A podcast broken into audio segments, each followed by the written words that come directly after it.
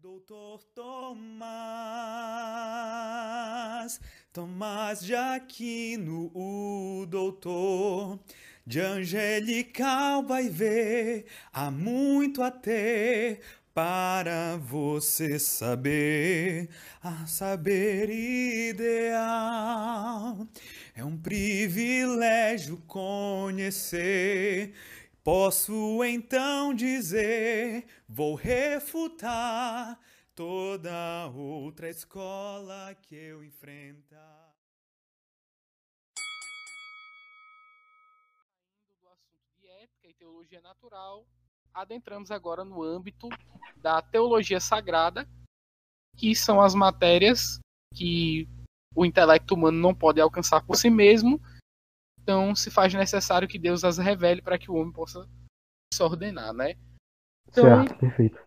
Aqui nós entramos nesse âmbito e agora Mateus vai fazer uma pergunta relacionada à, à, questão da, dos decretos de Deus, da liberdade humana, da soberania divina. Está falando sobre no, no, bloco de ética, né, sobre o hype molinismo 18. É, é, como a gente dita, né, o Leandro, né, que é um antigo molinista. Então, um oi pro Leandro aí, um ex-molinista. Então, a gente já vai começar essa parte da teologia hum. sagrada desse modo, é, perguntando quais são as diferenças básicas, né, é, entre o molinismo e o tomismo e os argumentos, né, dos principais representantes, pelo menos na época do assunto, é, das escolas, né, do Banners contra Molina. Perfeito. É... Falar de, de tomismo e morenismo é recordar uma controvérsia, como diria o padre Vicente Munhoz, foi a controvérsia mais encarniçada da história da escolástica. Talvez nunca haverá uma, uma controvérsia tão acirrada onde os pares de fato, muitas vezes esqueciam os argumentos e acabavam, algumas vezes, apenas rotulando as posições de um ou de outro teólogo e que rendeu condenações, que rendeu comissões de análise designadas pelo Papa é, e que, no final das contas, é, desembocou na decisão de liberdade, ou seja, no sentido de que tanto a posição molinista quanto a posição tomista são católicas e que ambas podem ou que gozam de legalidade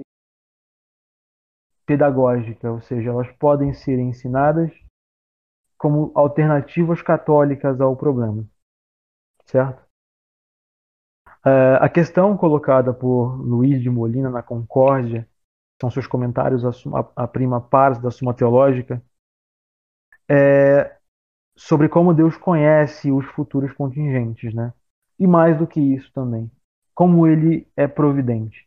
Porque se há uma diferença entre, por exemplo, Santo Tomás e Aristóteles, é que o Deus, entre aspas, de Aristóteles, não é, não é um Deus providente não é um Deus governador de todas as coisas. Porque não é criador. O primeiro motor imóvel de Aristóteles, ele vive numa coetaneidade com a matéria-prima, num movimento circular e infinito. E não governa as coisas como o Deus católico, o Deus revelado pelas sagradas escrituras governa. Então, antes de tudo, é um problema de divina providência da forma em que uma ordem, a ordem jesuíta, representada por Luiz de Molina, e a ordem dominicana, representada por Domingo Banhas, o, foi, que foi quem basicamente é, liderou, por assim dizer, a investida tomista contra aquela novidade que estava surgindo, que na verdade já tinha, já tinha seus antecedentes em pessoas como, em teólogos como Prudêncio de Montemayor, no Frei Luiz de Leão. Ambos foram alvos, inclusive, da, da Inquisição, do Tribunal de Santo Ofício. E talvez seja por essa adversidade, essa animosidade entre ambas as ordens que a ordem jesuíta começou a responder e surge Molina com uma visão completamente nova que é a sua chamada ciência média. Né? É, antes de tudo, nós temos que entender que a concepção que os escolásticos tinham antes de Molina e antes de Fonseca, porque na verdade foi Fonseca quem, pela primeira vez na história, propôs uma ciência intermediária à ciência de visão e à ciência de simples inteligência. Ele propõe essa divisão nos seus comentários da metafísica.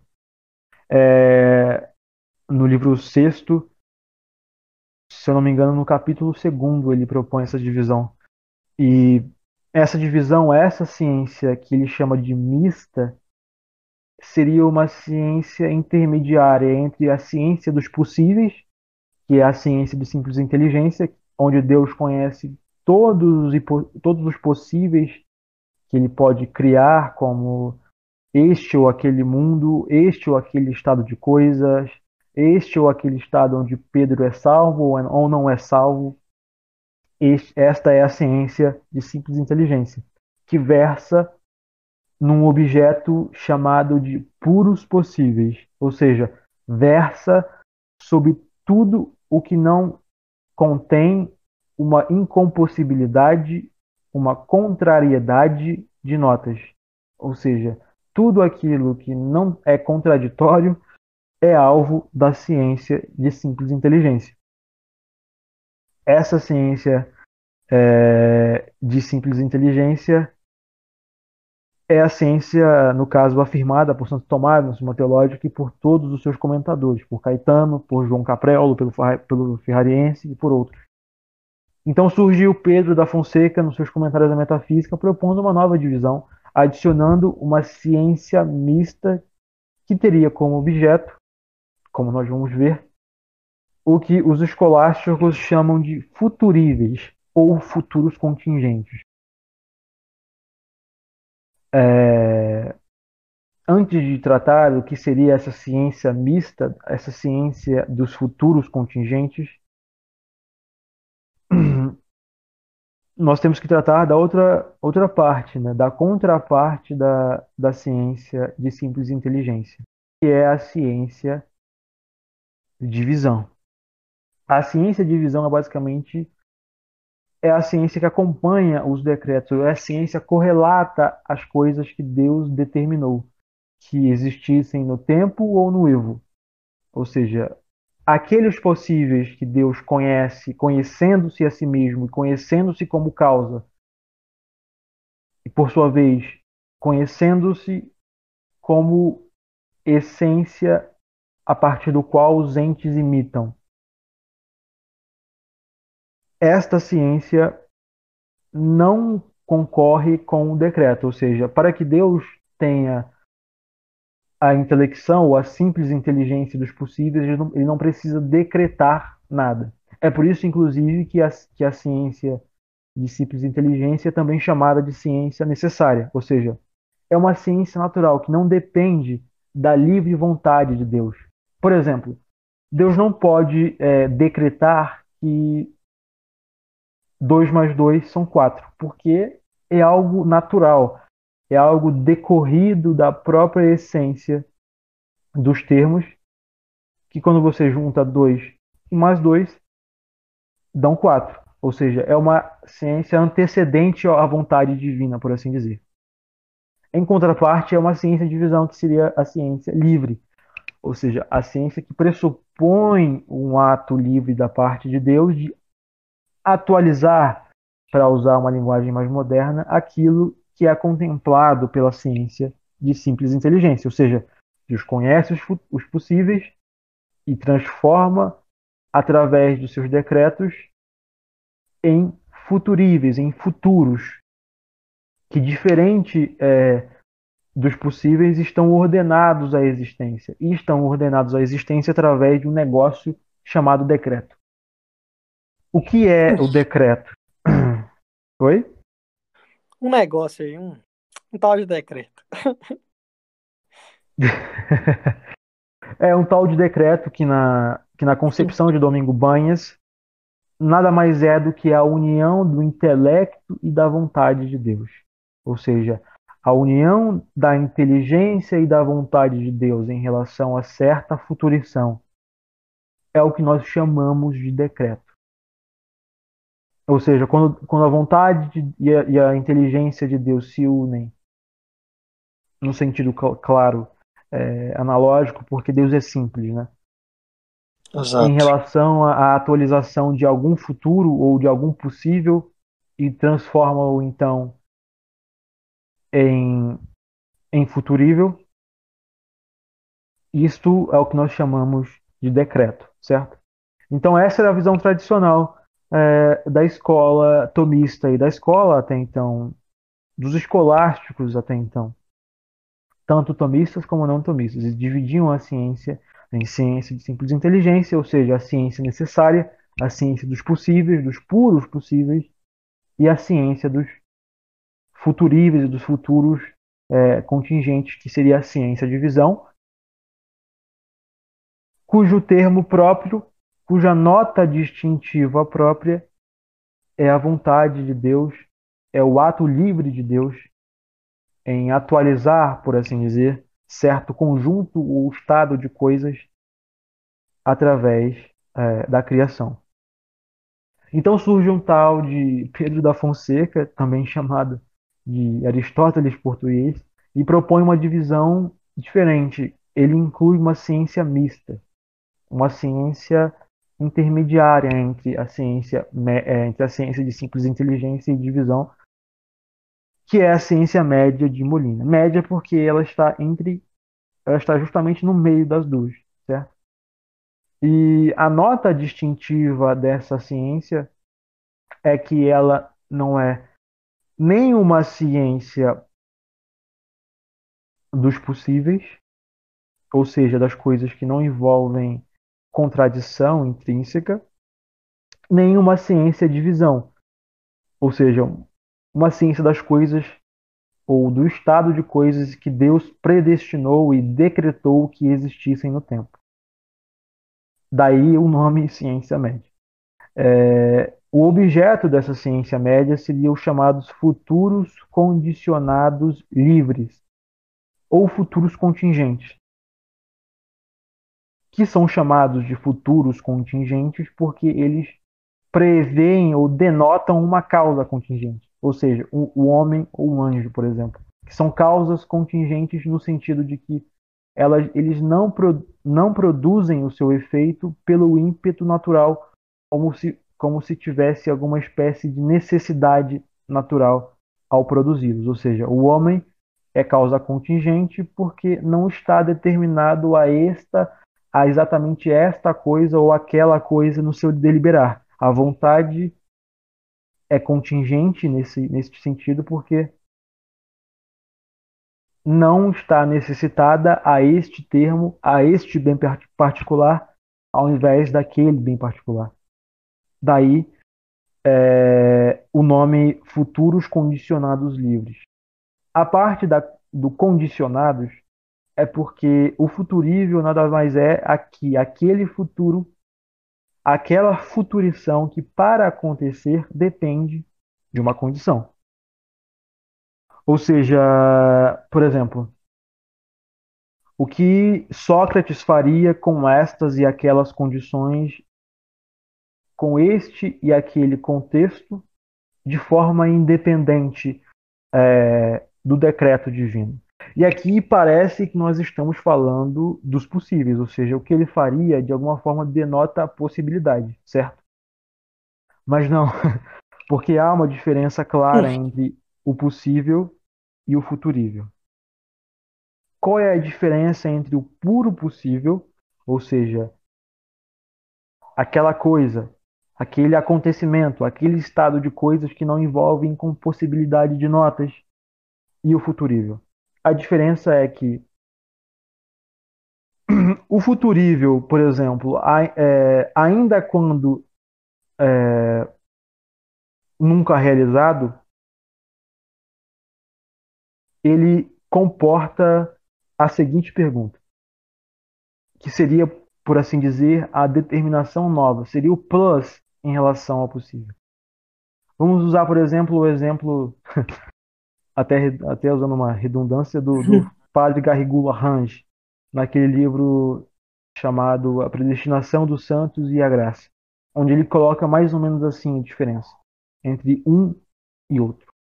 Qual é a determinação nova que o futurível impõe em relação ao possível? Ele propõe o seguinte exemplo.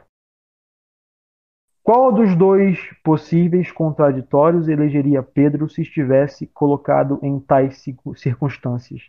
Seria fiel a seu mestre ou não? Ou seja, o futurível impõe duas possibilidades contraditórias que não podem se dar a simultâneo, porque se excluem entre si,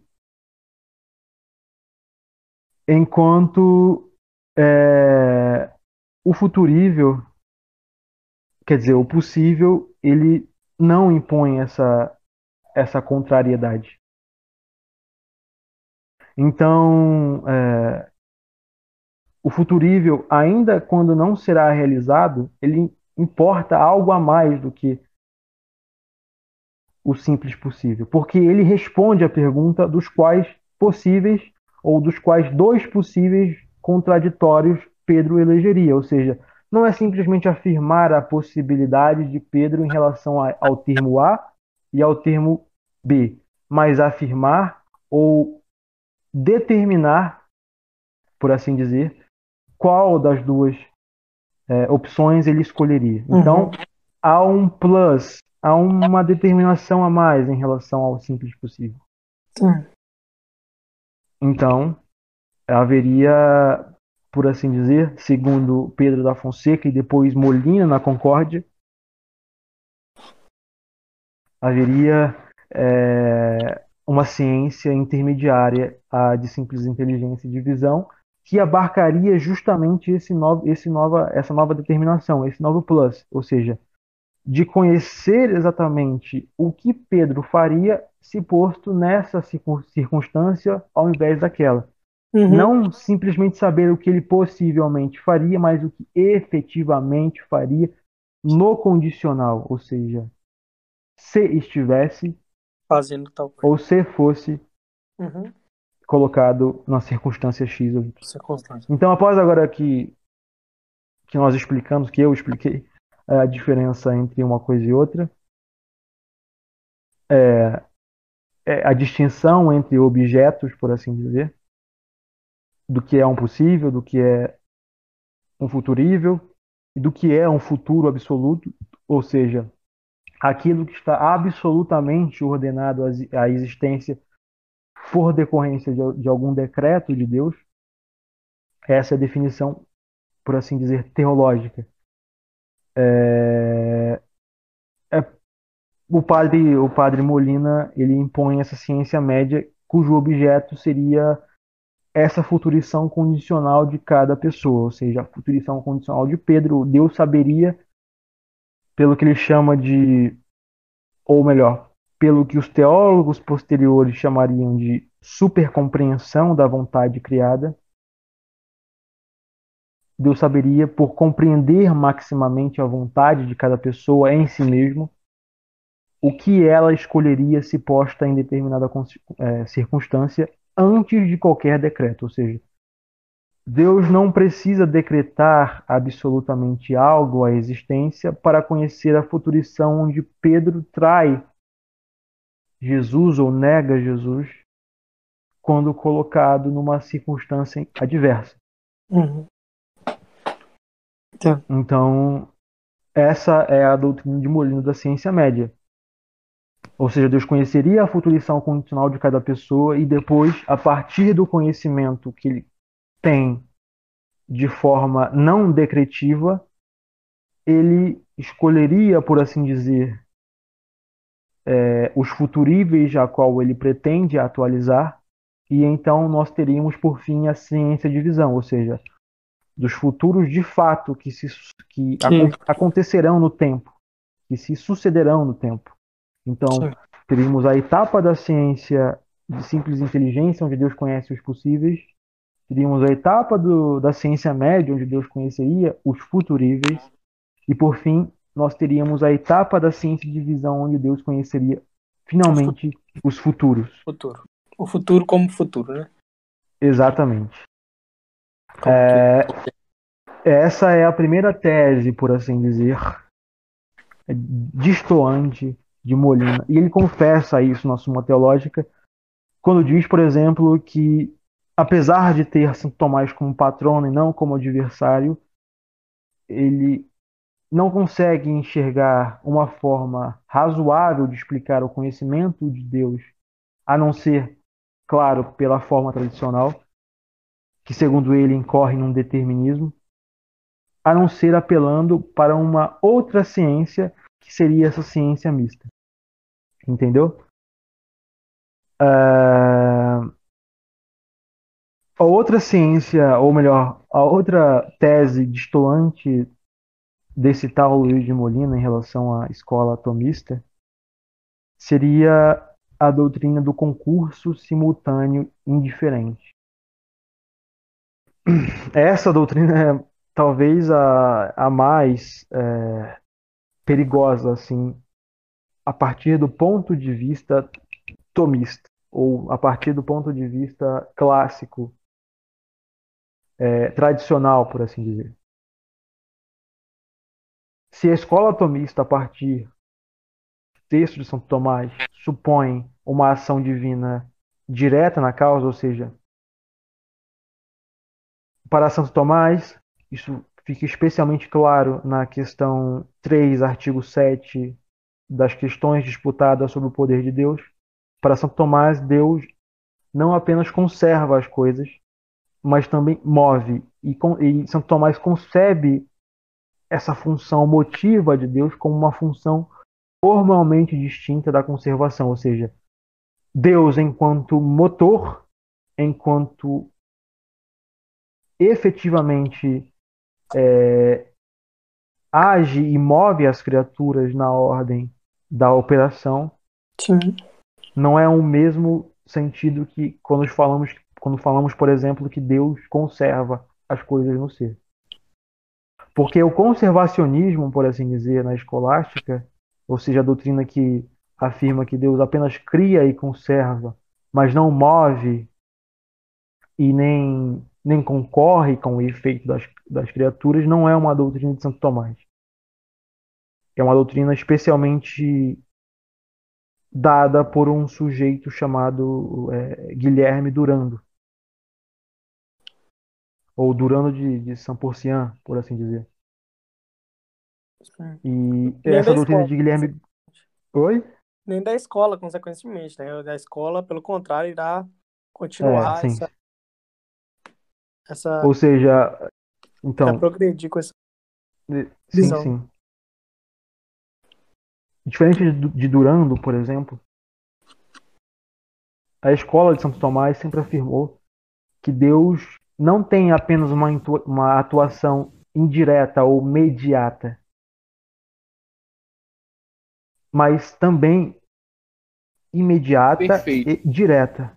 Ou seja, Deus não apenas atua nas causas segundas de forma indireta, ou seja, através de outras coisas, através de da sua ação conservativa, através do seu influxo conservativo nas coisas, mas também imediatamente nelas, concorrendo com seus efeitos, movendo-a já à operação, Sim. como diz o cardeal Zeferino na, na filosofia elemental, a premoção é certa é certa operação ou incitação da criatura à operação.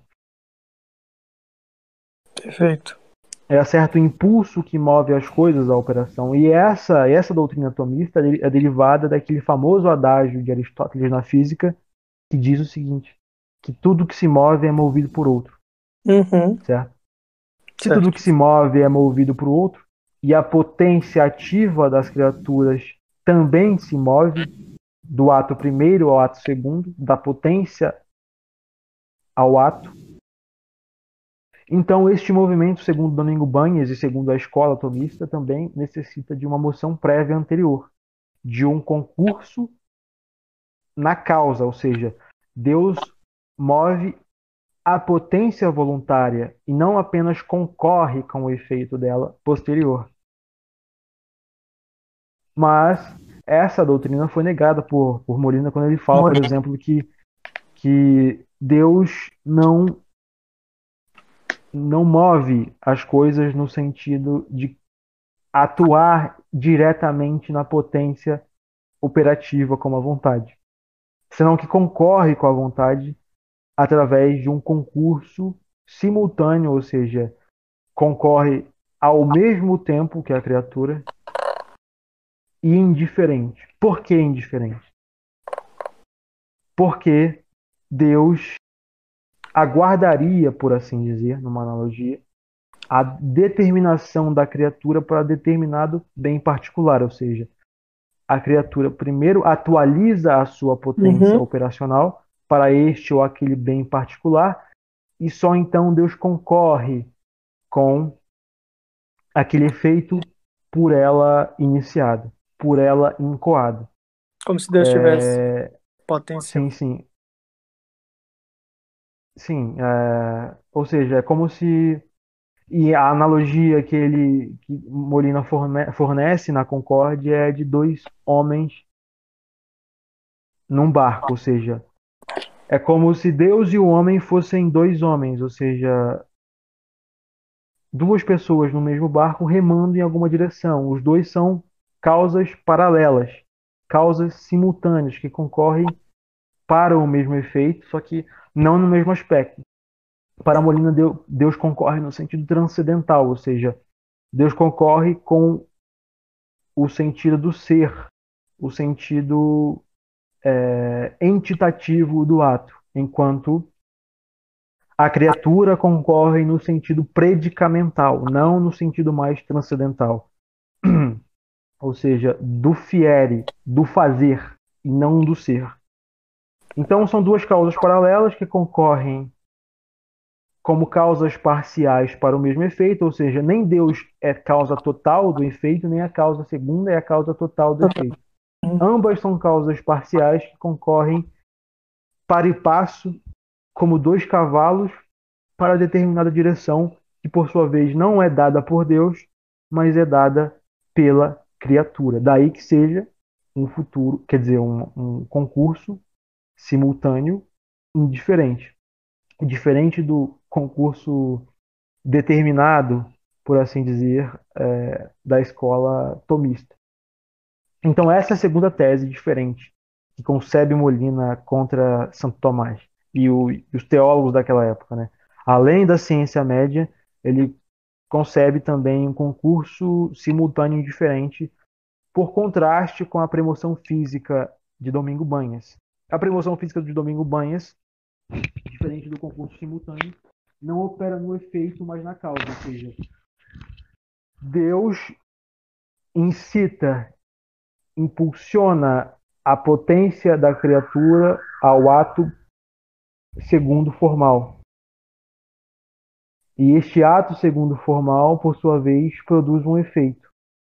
E só então haveria o concurso, ou seja, na verdade, a premoção física ela concorreria também, ou denotaria, melhor dizendo, um concurso, mas esse concurso se daria após, no sentido natural, não no sentido temporal. Todas as vezes que eu falar após, depois, é sempre no sentido conceitual ou natural, entitativo, não necessariamente no tempo. Até porque as, as operações de Deus são sempre intemporais. É... Essa concepção de Domingo Banhas é assim, então. Haveria uma premoção, uma, um impulso da criatura à operação, como diz o cardeal Zeferino, né? na sua definição clássica na, na filosofia elemental. E essa incitação, este certo impulso à operação, por sua vez, seria acompanhado de um concurso que não, já não seria mais indiferente, porque a promoção física é sempre determinada, ou seja, Deus de fato incoa, inicia uma direção que ele decreta e que por sua vez executa de, uma, de forma infalível, ou seja, a premoção física ela incita a criatura à, à operação de forma irrefreável. A criatura não pode, de alguma forma, é, resistir ou, ou por óbice à operação de Deus. Ela, ela recebe a operação e a partir dessa entidade impressa na potência, que é uma entidade, por exemplo, que o, padre Thomas Tin chama de entidade vial, que é uma entidade transitiva própria da causa física. A partir disso, a vontade consegue se autodeterminar, ou seja, a promoção divina acontece e a vontade, por sua vez, se autodetermina aos decretos a, a inclinação proposta pela promoção física, que não é, destrói a sua inclinação livre porque se dá de acordo com a natureza própria do ato, já que Deus é causa transcendental, como diria Alberto Del Prado no, no livro chamado De Veritate Fundamentale, já que Deus é causa transcendental do ser e o ato livre é um modo de ser, Deus pode causar também o modo de ser do ato livre porque é causa universal da entidade de todo ato e por sua vez também do ato livre. E é por isso que Deus consegue mover as coisas de forma infalível e irrefreável, sem necessitar, sem destruir a sua inclinação livre, sem destruir a sua liberdade de contradição, a sua liberdade de contrariedade e a sua liberdade de especificação. São as três liberdades citadas é, pelos escolásticos do século XVIII, é, como o padre Salvatore. Né? Então, Deus, ao mover infalivelmente alguma coisa, não destrói a sua inclinação, é, a sua inclinação livre. A formalidade do ato livre continua presente. E aí nós entramos no famoso adágio escolástico panesiano, que é que Deus, com a sua premoção, longe de, de destruir, de obliterar a inclinação livre da, da criatura, ele a cria e a produz, ou seja, ao invés de destruir a inclinação livre, a premoção física produz, a torna possível. Daí que é, o padre Garrigou Arrange, citando ou parafraseando Bossuet, diga que como a premoção física pode é, destruir a vontade se ele torna possível o seu ato. Uma pergunta retórica, ironizando o fato dos molinistas acreditarem que a premoção física de fato necessita vontade e torna a liberdade uma, uma ilusão. Então, esse é o contraste que há entre a posição de Domingo Banhas e de Luiz de Molina. E esse e foi, foi por esses motivos que os dois tanto debateram e, e tanto se espetaram, por assim dizer, nas polêmicas sobre o, os auxílios da graça da Divina Providência, né? Sim. que aconteceram no século de ouro da Espanha. Perfeito. Perfeito. Uma aula, né? Muito bom. Muito bom, muito completo. Sim. Cada detalhe. Forneceu aí uma introdução exaustiva ao tema, né? Então, é, seguindo essa temática de predestinação, auxílios e tudo mais, é, constantemente hum. fato histórico os reformadores, alguns dos reformadores, como por exemplo o Martin Busser, é, o Thomas Kramer, é, Pietro Vermigli, Girolamo Zanti, todos eles é, faziam referências extremamente positivas a Santo Tomás, em especial a, a, ali a, a pergunta 23 né, da Suma Teológica, a primeira parte, a, a parte onde Santo Tomás vai falar sobre a predestinação. E baseado nesse contexto aí de, uma, de um aproveitamento é, do tomismo por, pelos, pelos reformadores, eu queria te perguntar quais são as diferenças básicas entre o calvinismo e o tomismo, porque embora eles tenham citados, é óbvio que existem citações. E eu também queria te perguntar se há um tomismo protestante, ainda que não seja em sentido lato, aliás, ainda que não seja em sentido estrito, mas você acha que pode haver um tomismo protestante? Seria isso aí. As diferenças entre calvinismo e tomismo e se há a possibilidade de um tomismo protestante em um sentido lato. É, o, vamos lá. A gente vai entrar agora num tema mais é, teológico, propriamente dito, porque o tema da, do Deus enquanto movente, do Deus enquanto concorrente, do Deus enquanto governador, é ainda um tema da teologia natural, ou seja, nós, a razão humana pode, a partir da demonstração de um Deus criador, também chegar à conclusão de que ele é governador, de que ele é providente, de que ele é motor e etc. A questão da predestinação já é um âmbito da providência especial, diriam os teólogos dogmáticos. Né? Por exemplo, pessoas como Antônio Royo Marim. A divina providência especial já é atinente não ao bem natural das coisas, o bem que naturalmente determinada coisa pode alcançar por suas próprias forças, seria equivalente à distinção do homo absolute de Caetano. Sim, sim do natural. E em relação ao homem, ao homo ordenatus, ou seja, ao homem ordenado à felicidade natural.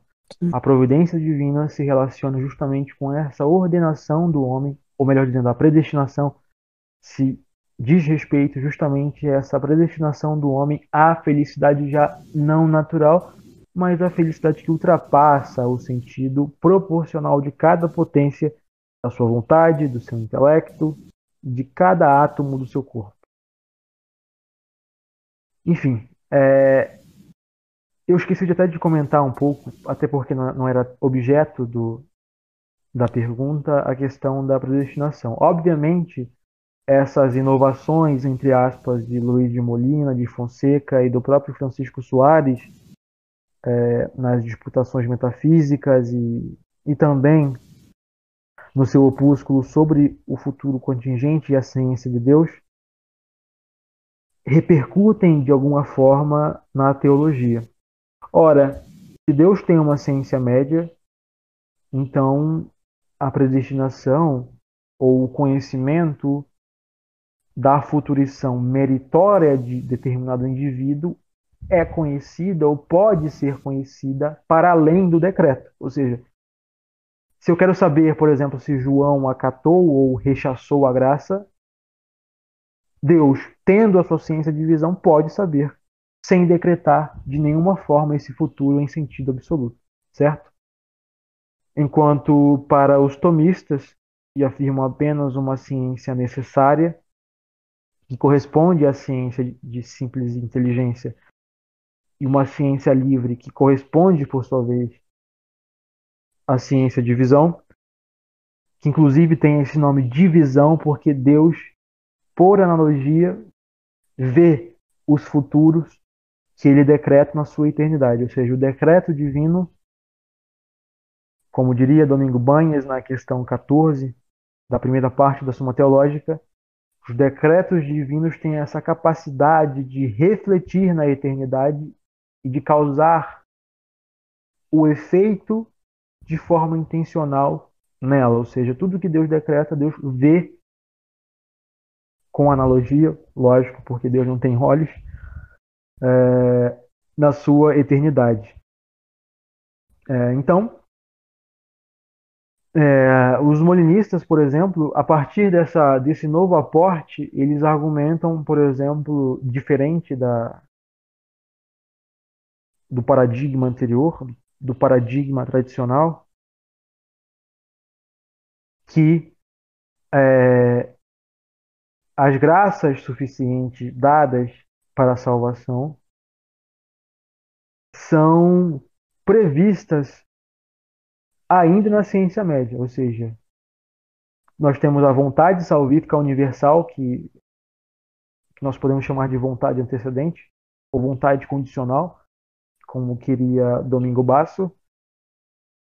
E essa vontade condicional, em primeiro lugar, tem um signo, que é salvar de forma indistinta a todos os homens que cooperam com a sua graça. Daí que a vontade antecedente, no contexto molinista, a vontade antecedente seria basicamente a vontade onde Deus é, quereria salvar todos os homens porque não os considera ainda, por assim dizer, com os seus pecados, né? o, seu, o seu rechaço da graça.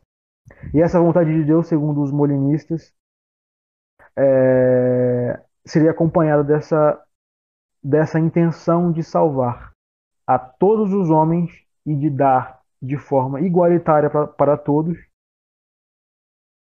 ou talvez de forma imparcial, por assim dizer, porque Molina não acredita numa reprovação negativa, numa reprovação antecedente, como dizem os jesuítas.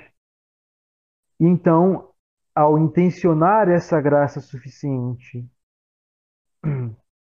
para todos, ele consegue prever com a sua ciência média aqueles que vão cooperar ou não vão cooperar com a graça divina, ou seja, Deus intenciona por razão de sua vontade salvífica dar graças a todos os homens e então vê com a sua ciência média ou prevê com a sua ciência média a futurição onde Pedro aceitou, onde João recusou, onde Sócrates aceitou, onde Maria recusou. Então teríamos por fim o último signo de razão, que seria a partir dessa antevisão dos futuríveis onde cada sujeito aceita ou rechaça a graça, Deus simplesmente escolheria atualizar este futurível de forma absoluta, ou seja, transformar, entre aspas, o futurível em um futuro contingente que de fato acontecerá no tempo.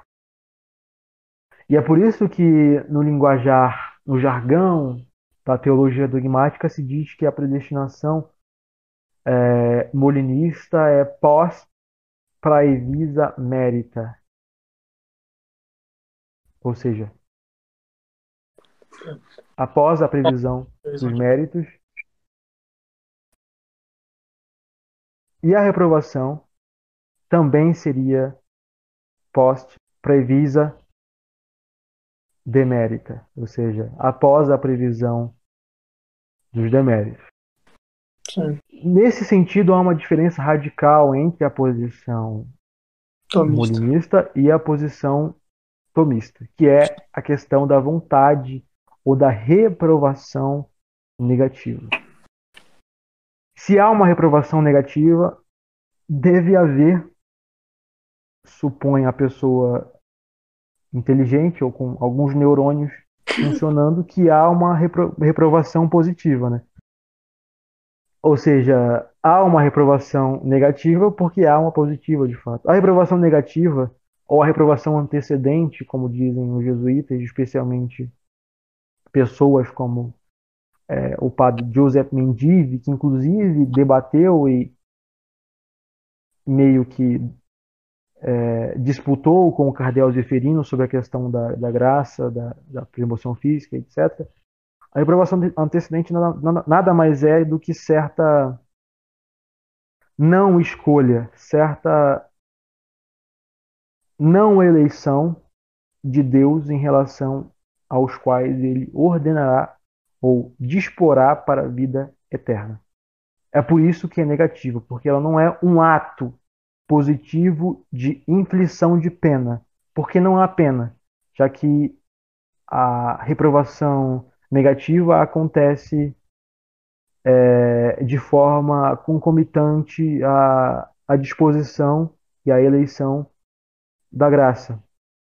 Ou seja, quando Deus reprova negativamente alguns indivíduos no sentido de não escolher, no sentido de não eleger, tais e tais para a felicidade sobrenatural, Deus os reprova negativamente. Ou seja, a reprovação negativa não é uma inflição de pena, não é um ato positivo da parte de Deus de deliberadamente não, é, ou, ou melhor dizendo, de não é, imputar ou de colocar alguma pena, porque não há pena, porque não há culpa nesse caso. Ou seja, os que Deus não, os que Deus reprova no sentido negativo não são culpados, por assim dizer. mas eles também não merecem a graça, eles não merecem a vida eterna, já que, como diria Contenson, que é um teólogo famoso da escola banesiana, num livro chamado Teologia Mentis et Cordis, ele diz logo no prólogo deste livro que a salvação, que a eleição para, para a glória, é um benefício indevido. Ou seja, o homem não reclama, o homem não merece nada na natureza do homem, pede, anseia por este bem ou pode reclamá-lo de forma natural. Não é como se o homem é, merecesse ou requeresse este bem para ser o que é. É um bem indevido por isso. Porque Deus não deve a salvação a ninguém.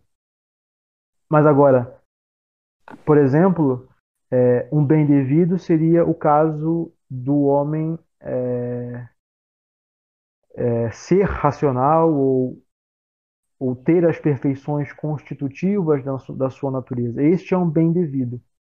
Porque, de fato, a natureza reclama por este bem e este bem faz parte da sua constituição entitativa. Em contraste, o bem sobrenatural da graça e da ordenação ao fim sobrenatural que é a beatitude eterna não é devido. Ou seja, ninguém pode chegar a Deus e dizer: me dê a salvação porque eu mereço ou porque minha natureza merece. E é por isso que, segundo os banesianos, Deus não é injusto a não quando não escolhe ou quando não elege alguém. Entende? Então essa é a reprovação negativa.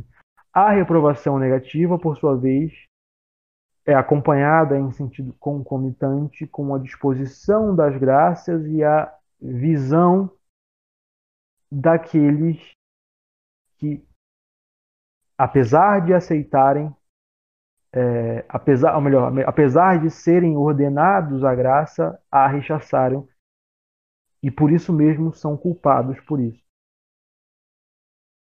Daí surge finalmente a, a reprovação positiva, ou seja, quando Deus contempla com a sua ciência de visão, ou melhor dizendo, com a sua ciência de aprovação, que é uma subdivisão da ciência de visão, com a sua ciência de aprovação e sua ciência de reprovação, aqueles que rechaçaram a graça, aqueles que colocaram ou interporam óbice à operação divina, Deus então imputa positivamente uma pena que é a condenação eterna.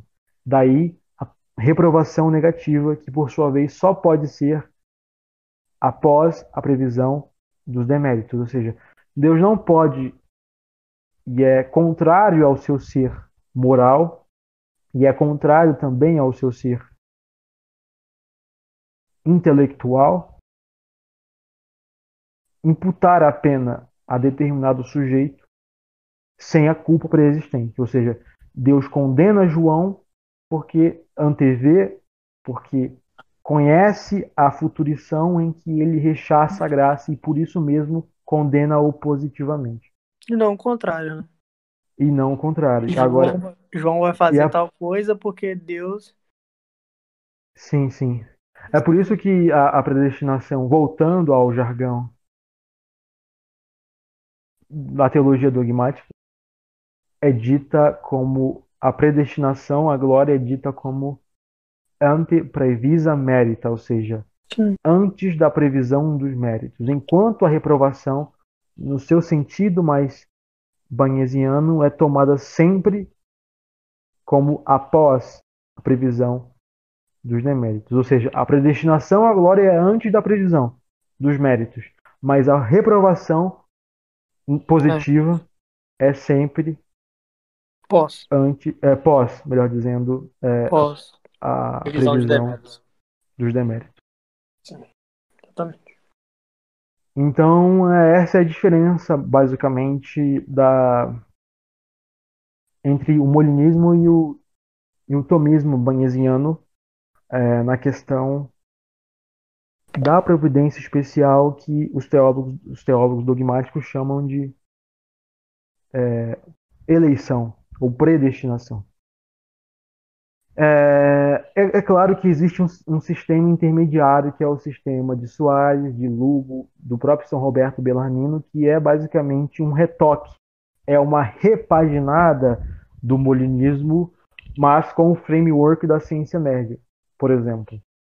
Porque na, na controvérsia entre os molinistas e os tomistas, a ordem, a companhia de Jesus teve de tender mais ao parecer dos teólogos agostinianos e por isso que, por exemplo, o, o geral da ordem, que era o, o padre Aquavira, o padre Aquaviva, Cláudio Aquaviva, elegeu ou sentenciou a, a doutrina de Soares e, da, e de Belarmino como a doutrina oficial da ordem. Não que a doutrina morinista não goze de legalidade, mas a doutrina incentivada, a doutrina estudada como aquela a ser seguida é a doutrina de Soares e de São Roberto Bellarmino, que é chamada de congruísmo. E basicamente a diferença dela é que ela também assume uma reprovação antecedente. Ou seja, Deus não elege por assim dizer, não escolhe, por assim dizer, subtrai a doação do bem sobrenatural para alguns sujeitos e, em concomitância, com, pelo princípio de, de, de, de dileção agostiniano, quer salvar com vontade eficaz a alguns sujeitos. Então, Sim. vê com a sua ciência de visão é, qual homem merecerá a glória se se dão tais e tais auxílios. E, em, por sua vez, de maneira absoluta e eficaz, não pela previsão dos méritos, Deus elege os homens, ou elegeria os homens para a glória. Então há uma diferença. É, no caso, pela, pelo pequeno detalhe, entre aspas, da reprovação negativa que Soares assume, que Molina não, há uma inversão, porque no caso Soares é mais, ou tende mais ao parecer de Domingo Banhas, com exceção da ciência média, ou da ciência mista, como ele fala, do que é, para o parecer da própria ordem, ou melhor dizendo, para o parecer de indivíduos ou de teólogos como Luiz de Molina. No caso, Carlos, relação... desculpa te interromper, só, só pelo que ficou evidente aqui a partir da tua exposição, né, da providência, tudo mais da providência especial, no caso, é, eu diria o seguinte, que me parece, aí você me corrige, é, os reformadores, é, pelo menos até muito antes né, de se pensar em haver um, uma teologia como o arminianismo no, no meu programa.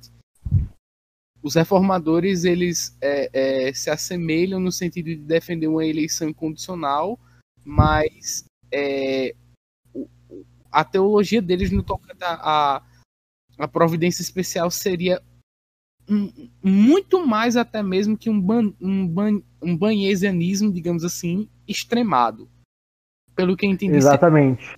Aí, correto? Então, é porque, por exemplo, os calvinistas eles não assumem, e o exemplo disso é o próprio compêndio de teologia do Francis Turrentin, a, a bendita vontade antecedente, que até mesmo é, nos banesianos exerce algum papel.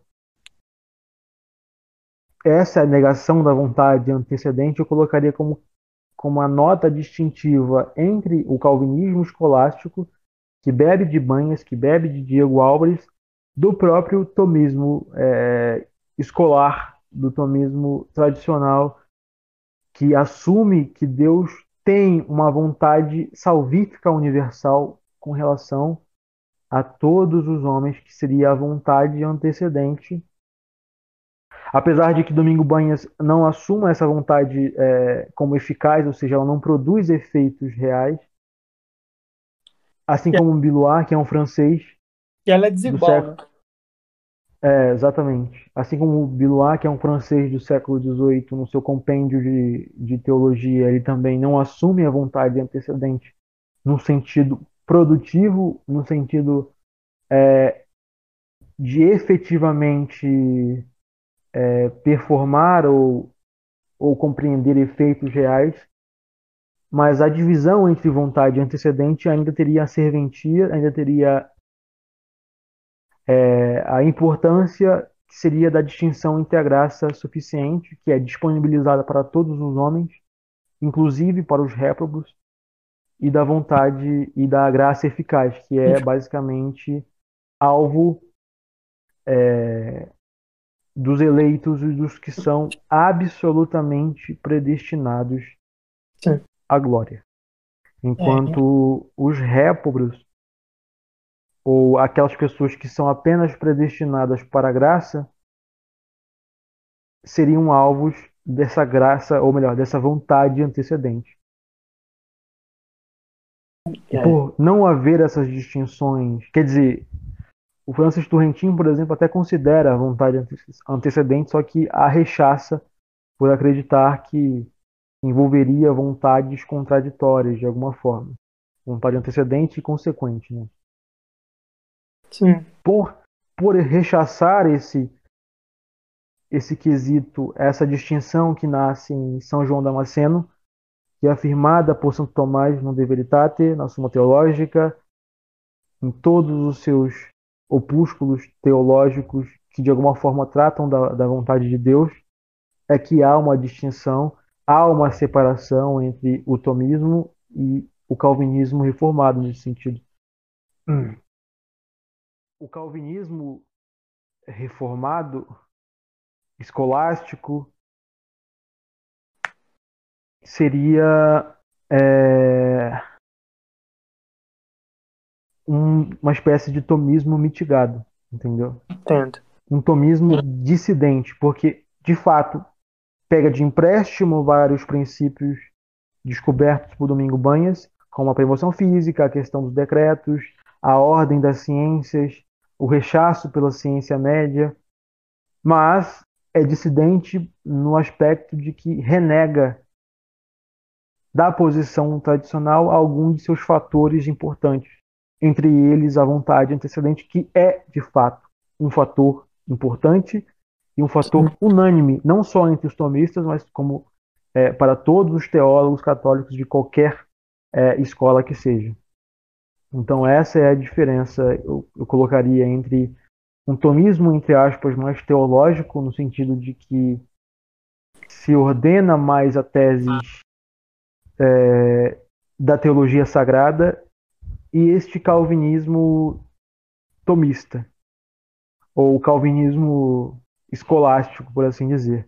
Lógico que, em relação às teses mais metafísicas da escola, como as 24 teses tomistas, que nada tem de teológicas, apesar de que as últimas têm um sentido da, é, da teologia natural, um, um tomismo, esse, esse tomismo das 24 teses é um tomismo mais filosófico, metafísico. Enquanto o que os tomistas partilham com os ou melhor, que os calvinistas partilham com os tomistas estaria mais direcionado no âmbito da teologia sagrada propriamente propriamente dito. É, é isso que eu ia perguntar, tipo, nessa questão filosófica, no o que concerne, aliás, as 24 teses, é o essencial para se dizer tomista, né? É... Exatamente. Segundo aí... o parecer dos melhores, sim. Sim. Dos melhores tomistas, né? Então, continuando no papo calvinista, né? É... Eu acho que você também tem um texto sobre salvo é, do Schaefer, né? segundo ele, né, segundo o chefe, há essa diferença. O tomismo vai separar, na verdade, uma separação entre a natureza e a graça. E, e, e é isso aí, tipo, é, essa acusação que ele vai fazer, essa afirmação dele vai, procede Francis Schaeffer. O, o Francis Schaeffer diz isso num livro chamado A Morte da Razão, né? Que eu costumo chamar ou apelidar de A Morte dos Mil Neurônios. Porque foi exatamente isso que aconteceu depois que eu terminei de ler essa, essa pérola da civilização ocidental, da teologia latina, da filosofia latina etc. Da humanidade. Da humanidade. Qualquer pessoa com mais de três neurônios.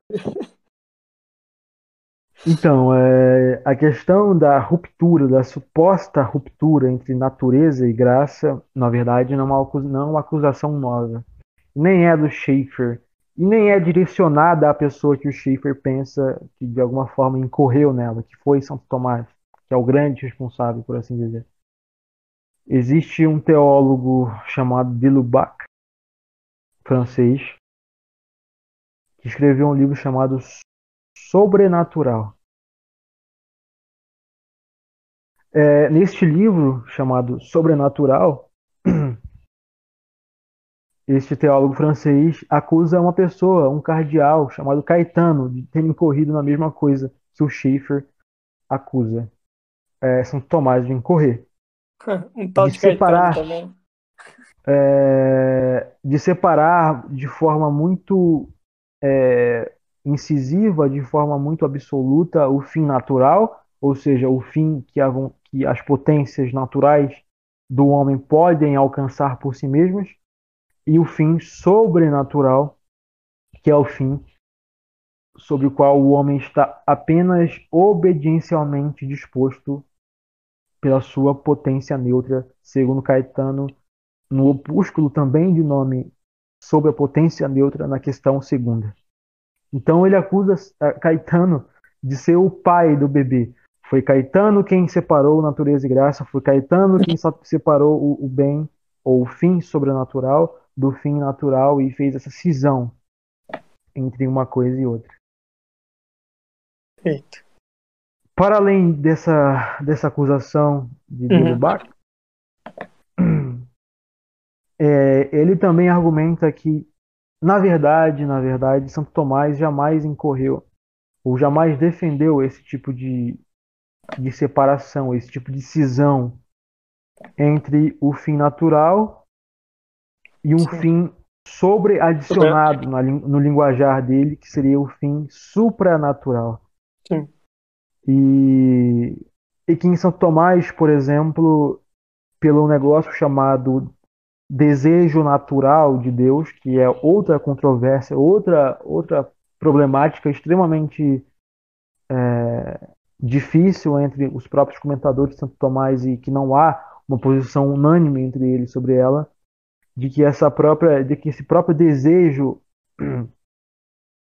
é, de Deus, esse desejo natural de alguma forma unificaria, aprenderia de forma unitiva o sentido natural e sobrenatural do homem, desta disposição do homem é, para o sobrenatural.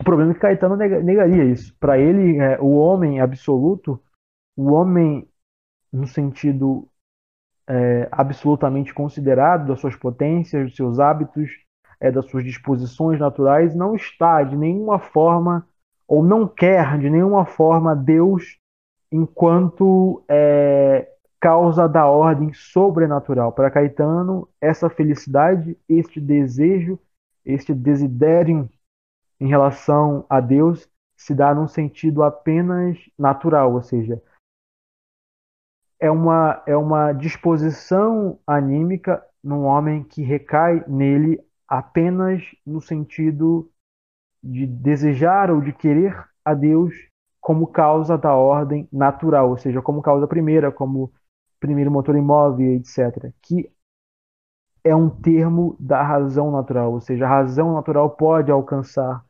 essas verdades. Mas Deus, enquanto causa da ordem sobrenatural, Deus enquanto trino, Deus enquanto revelado pelas sagradas escrituras, o homem não pode querê-lo, porque isso está para além do que suas potências podem alcançar. E por isso mesmo exigem a graça, exigem a ajuda de Deus para alcançar através das escrituras, através da própria, das próprias graças atuais e habituais, e etc. Então essa acusação do, do Schaeffer não é nova, de nenhuma forma ele imputa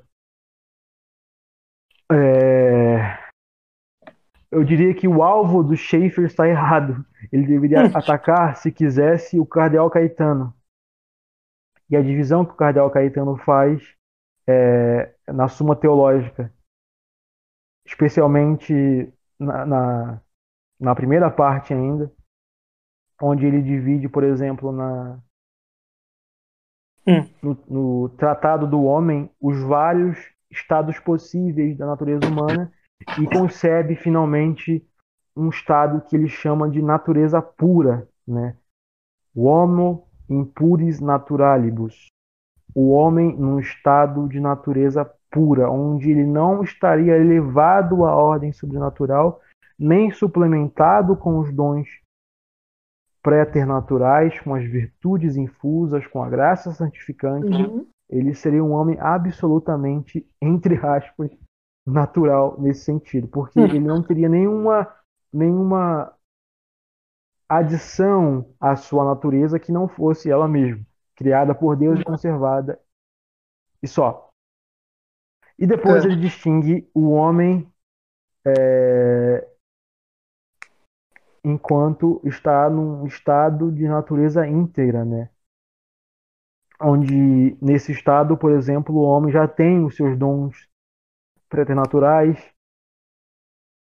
É, apesar de não estar ainda ordenado neste caso é, a, nenhuma, a nenhum fim sobrenatural. E por fim, o, o último estado desse, último estado possível que se dá ou que é concebível pela potência absoluta de Deus seria esse estado de natureza elevada, onde o homem já seria levado à ordem sobrenatural com todos os elementos necessários necessários que dela decorrem, ou seja, auxílios sobrenaturais, a graça santificante, as virtudes infusas e etc. E é por isso que o, o de Lubac acusa, acusa Caetano de ter feito uma cisão entre um fim e outro. Ou seja, a posição do cardeal, na minha visão pessoal, é extremamente defensável e até salutar, porque ele não supõe uma separação entre uma ordem e outra, mas supõe uma distinção entre elas e uma certa dependência do homem no sentido natural, em vista é, dos auxílios sobrenaturais e para além é, das virtudes naturais que o homem dispõe. Então, é uma posição, ao meu ver, defensável. Não, não faz, não faz essa cisão de que fala Delubac. Mas se nós fôssemos apontar um culpado, entre aspas, seria o Cardeal Caetano. É, então, ao meu ver, a crítica do, do, do Francis Schaeffer não é direcionada para a pessoa correta. E mesmo que, mesmo que fosse a posição do Cardeal ainda é defensável na exata medida em que ele não propugna, não afirma uma separação entre uma coisa e outra, mas afirma uma distinção entre a graça sanante, por exemplo, que aperfeiçoa a natureza, que é recebida nela, que se une com ela de forma tão íntima, e a natureza em seu sentido isolado ou meramente é, ou jogada, por assim dizer, uhum. às suas próprias forças. Então, além dessa crítica do, do Schiffer errar o alvo, por assim dizer, porque ele tenta fazer uma, mais ou menos uma crítica de que outro teólogo católico mais competente que ele já fez, ele direciona para a pessoa errada e a, por direcionar para a pessoa errada acaba incorrendo em espantalhos porque não conhece, por exemplo, a natureza da graça em São Tomás e o seu sentido unitivo com a natureza humana, o seu sentido perfeccionante em relação à natureza humana, que longe de, de separar uma ordem e outra, integra a ordem natural e a dirige, a dispõe de forma perfeita a ordem sobrenatural. Agora, se separar natureza e graça significa afirmar que existe, por exemplo, entre aspas, um teto, pelo qual o homem pode chegar, ou seja, afirmar que há uma eficácia das causas segundas próprias, que por sua vez não supõe nenhum influxo, nenhuma espécie de influxo sobrenatural, porque é dada pela virtude da própria natureza. Se separar natureza e graça é isso, então essa distinção equivale à simples negação do panteísmo. Porque qualquer posição não é, não panteísta afirmará é, este sentido Sim. natural, esse sentido da eficácia natural e específica de cada causa, que por sua vez encontra certo limite, certo teto que só pode ser atingido, só pode ser sanado através de um auxílio divino, que no caso do homem, do homem natural, ou melhor dizendo, do homem é, homem caído, do homem lapso, sana a natureza, cura as suas vulnerabilidades e quita, põe óbice àquela aversão em relação ao fim natural, ou melhor dizendo, ao fim sobrenatural, já que o homem, quando cai, permanece num estado de guerra, num estado de oposição ao bem sobrenatural. Ele não é apenas indiferente, ele não é apenas neutro em relação, em relação ao fim sobrenatural, como é, por exemplo, o homem no seu estado puro. Ele é também aversivo, ele é também opositivo. Inimigo.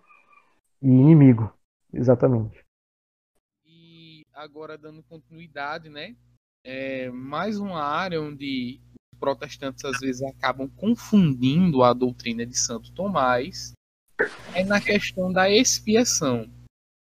É, eu já vi pessoas é, do meio reformado dizendo, por exemplo, que Aquino Risos acreditava na substituição penal. E aí, nesse contexto, eu gostaria que você comentasse brevemente aí sobre como o tomismo entende a questão da expiação. É, muitas pessoas falam é, de um resumo aí da teoria tomista da expiação na chamada quatro eficiências. Não sei se está correto. Enfim, você pode comentar sobre isso, né? Aham, uhum, sim. É, os quatro modos de eficiência da expiação. E, enfim, se existem realmente algumas semelhanças com a questão da substituição penal e quais seriam as diferenças. Eu sei que essa questão é a questão que está, vamos dizer assim, mais no hype, hype né? sendo comentada mesmo, né? Assim como o morenismo em 2018 era bastante comentado, agora a questão da expiação, da obra redentora de Cristo, o sacrifício vicário de Cristo em relação a nós, a, a liberação, como dizem os teólogos dogmáticos, especialmente pessoas como Ludwig Otto, é um tema que todo mundo está comentando, né? E todo mundo quer puxar Santo Tomás para o seu lado. É isso que eu percebo bastante. A autoridade de Santo é, Tomás é tentando puxar. É, é, assim como os pais da igreja também sofrem com isso em relação a essa, a essa controvérsia, assim como na controvérsia anterior, é, sempre tenta se puxar a autoridade de um e de outro sobre é, essa, essa questão, né?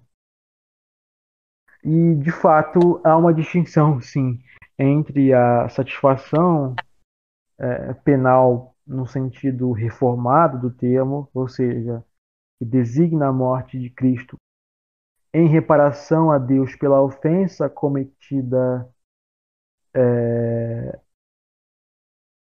pelos, pelos homens, mas no sentido de substituição, ou seja, de que Jesus ou o que o Cristo recebe uma, a pena ao invés de nós, e a teoria da satisfação é, tomista, que é, essa, que é a teoria que, na verdade, nasce em Santo Anselmo, né?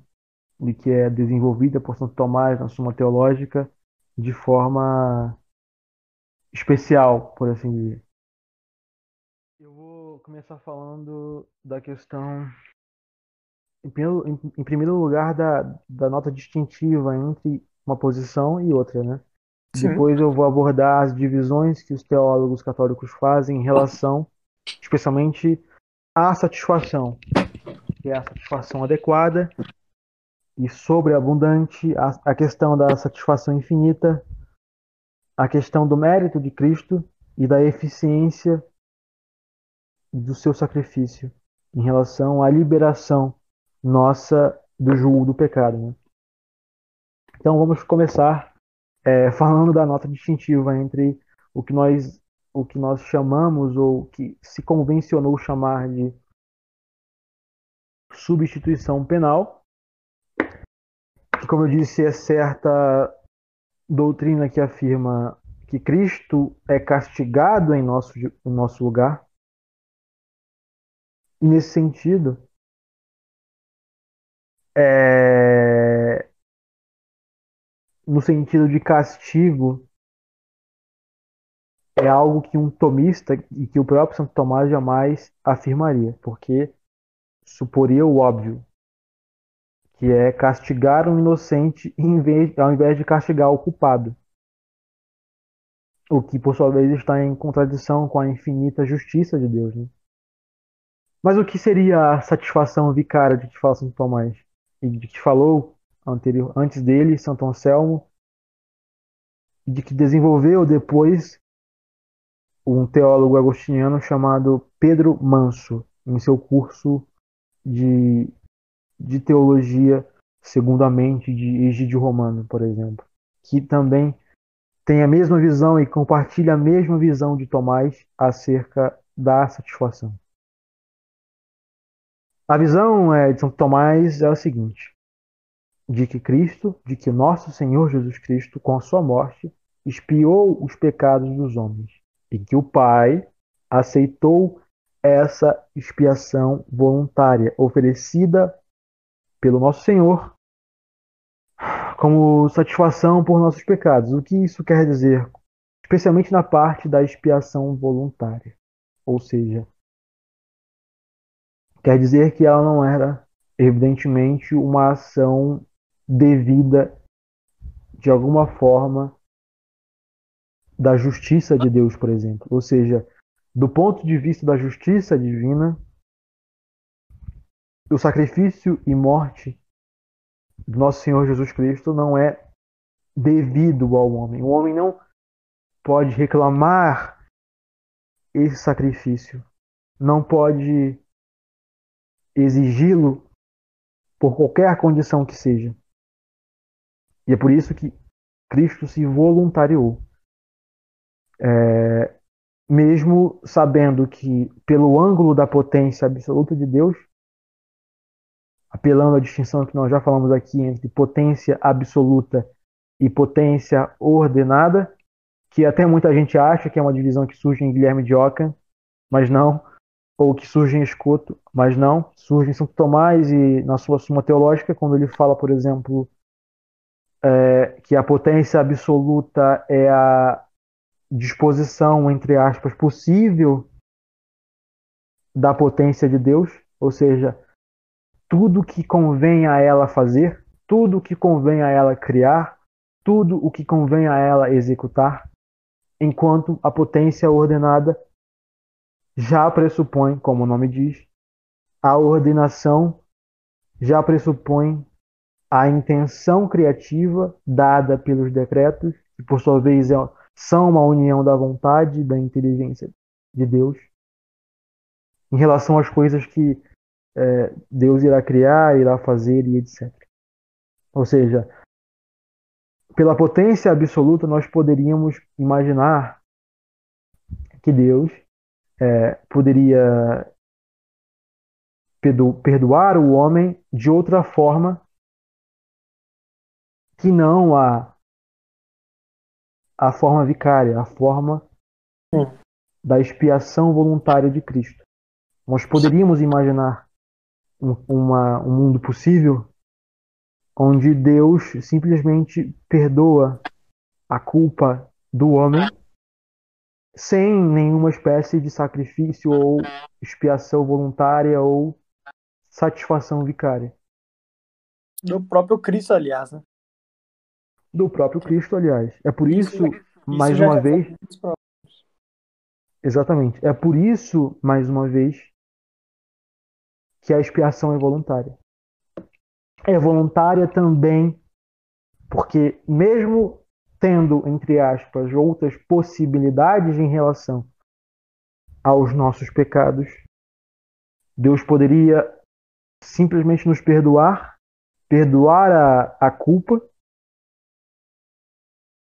sem imputar é, nenhuma pena, por sua infinita misericórdia, mas não fez, por conta dessa apreciação oferecida pelo Cristo, por conta dessa expiação voluntária como satisfação pelos nossos pecados. É, então é isso. É, pela potência absoluta, era possível, no sentido de que não repugna a potência divina a fazer, num outro estado de coisas que não esse,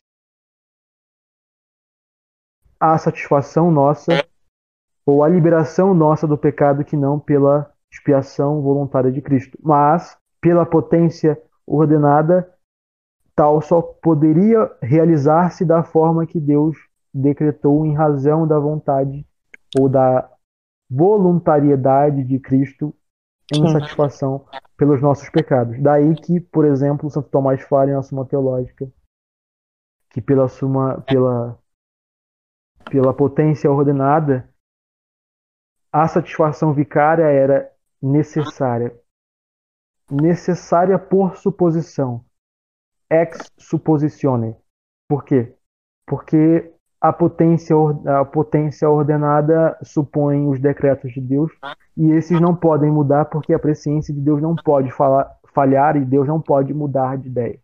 Então há esses dois sentidos. Um sentido é, modalmente distinto da, da relação de Deus com nossos pecados, porque poderia ser de outra forma que não a decretada pela vontade ou pela potência ordenada, e o sentido necessário da satisfação vicária. E a, o termo vicária é, faz a referência ao sentido da reparação oferecida em nosso lugar. E não em razão de alguma pena, porque Cristo não é culpado, que ele teve que tomar ou que teve que eh, receber por nós. Ou, ou seja, é, ele basicamente, como diz o o Pedro Manso, ele, satisf- ele satisfaz em vez de nós. É, ou melhor, ele não satisfaz no sentido penal, é, mas satisfaz como cabeça nossa, como cabeça deste corpo, chamado igreja. E, e esta capitalidade, mais uma vez usando um termo que, que o Pedro Manso gosta, se manifesta com a sua solidariedade com os homens.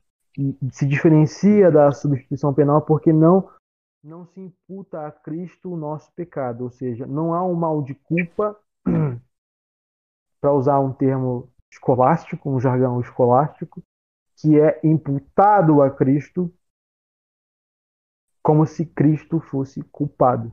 Porque se fosse imputado uma culpa, haveria um mal de pena, e essa pena, por sua vez, pressuporia que Cristo de fato Seria, fosse. fosse castigado como culpado.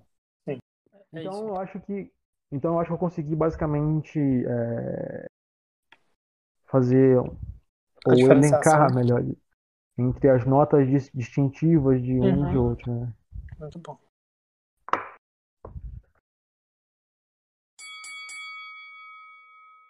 Mas você é um pouco burro, né?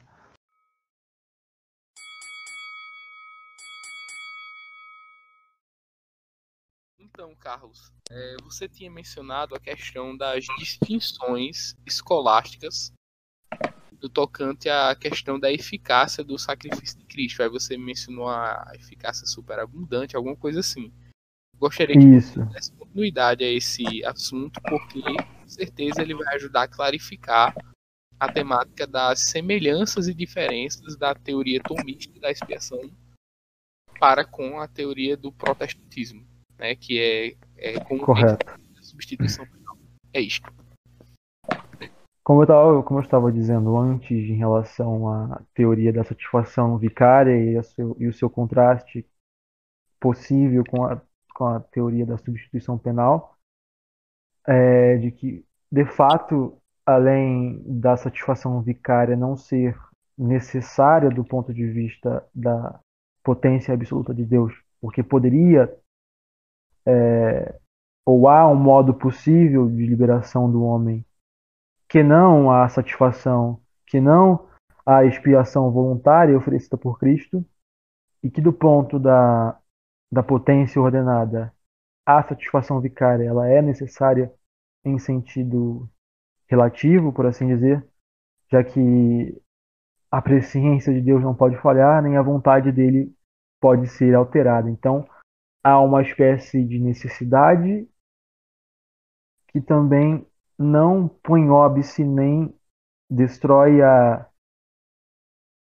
a alternativa hipotética a outras formas de liberação que poderiam ter acontecido se Deus assim quisesse e se Deus assim decretasse com a sua potência ordenada. É, em relação às distinções escolásticas que eu falei, são distinções que aparecem especialmente entre os teólogos dogmáticos do século passado, século XX. Como o próprio padre Hugon, por exemplo, no, no seu curso teológico, no seu curso de teologia dogmática, onde ele fala, por exemplo, de uma satisfação adequada, que seria aquela que compensa realmente a ofensa, ou seja, aquela que repara objetivamente a ofensa inferida em toda a, a sua intensidade. E como o pecado é uma certa ofensa a Deus, é uma aversão à ordem sobrenatural. Porque o homem, ao rechaçar os auxílios, ao rechaçar, ao rechaçar os dons sobrenaturais e preternaturais de Deus, ao quebrar essa harmonia estabelecida no estado de natureza íntegra, ele ofende a Deus de certa forma infinita, porque a doação de tais dons, a doação de tais auxílios passam pela infinita misericórdia de Deus, passam pela, pelo seu infinito amor e, por sua vez, se opõem aversivamente, claro, à sua santidade. Então, é, só, só uma satisfação de valor infinito poderia compensar de forma adequada o pecado que por si só é uma certa ofensa a Deus, é uma, uma certa ofensa a esta ordenação sobrenatural que ele estabelece no homem, no seu estado de natureza íntegra, que por sua vez é rompida, onde temos o homem lapsário, o homem pós-queda, né? Então, somente um homem Deus, por assim dizer, poderia oferecer uma uma satisfação infinita, porque os seus atos teriam também igual valor infinito. Evidentemente, essa tese de Santo Tomás, afirmada por Hugon e por outros teólogos da igreja, não pode ser entendida no sentido oposto à, à exposição que eu acabei de fazer da, da potência ordenada e da potência absoluta de Deus, porque parece que esta necessidade da satisfação infinita de alguma forma fere ou diminui a soberana liberdade de Deus em relação à eleição do caminho para salvar o homem, né? Então, como se dá essa, como nós desatamos esse nó? Simplesmente afirmando, como faz o, Padre Hugon e também o mesmo Santo Tomás na Suma Teológica, que a satisfação operada por Cristo aparece como conveniente para a salvação do homem, mas não como necessária. Seria necessária como na hipótese de que se quer uma reparação adequada no seu total rigor ou no total rigor da justiça, nas palavras do padre Hugon. Ou seja, na necessidade por suposição que eu já comentei aqui, que supõe sempre uma contrariedade, ou seja, supõe sempre uma alternativa em vista da potência absoluta de Deus, se nós colocarmos na condição hipotética ou se nós interpormos na potência de Deus a intenção de reparar o homem de forma adequada, ou seja, de forma rigorosa, no sentido mais próprio da justiça, então nós poderíamos dizer que a satisfação operada por Cristo em seu sentido ou seu valor infinito é necessária por essa suposição ou ex suppositiones. Então, qualquer ato de amor e de obediência de Cristo era suficiente é, para a satisfação adequada que eu falei. Então, é, neste sentido, a satisfação adequada dada pelos atos de, pelos atos de Cristo eles preenchem, de certa forma, esse critério que eu comentei. Agora, em relação ao sacrifício vicário, em relação às graças superiores que Cristo dispõe por meio de, por meio de si aos eleitos, há também não somente uma satisfação adequada, mas uma satisfação sobreabundante. Ou seja, como eu disse, qualquer ato de amor e obediência de Cristo já era suficiente para a reparação adequada no sentido rigoroso que exige a justiça de Deus.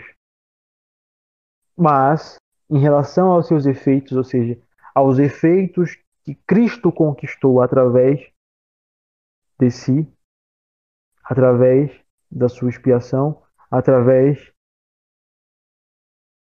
do seu oferecimento voluntário em vista do, em vista do Pai para a liberação dos nossos pecados, é, os, os efeitos disso seriam superabundantes, não apenas meramente adequados.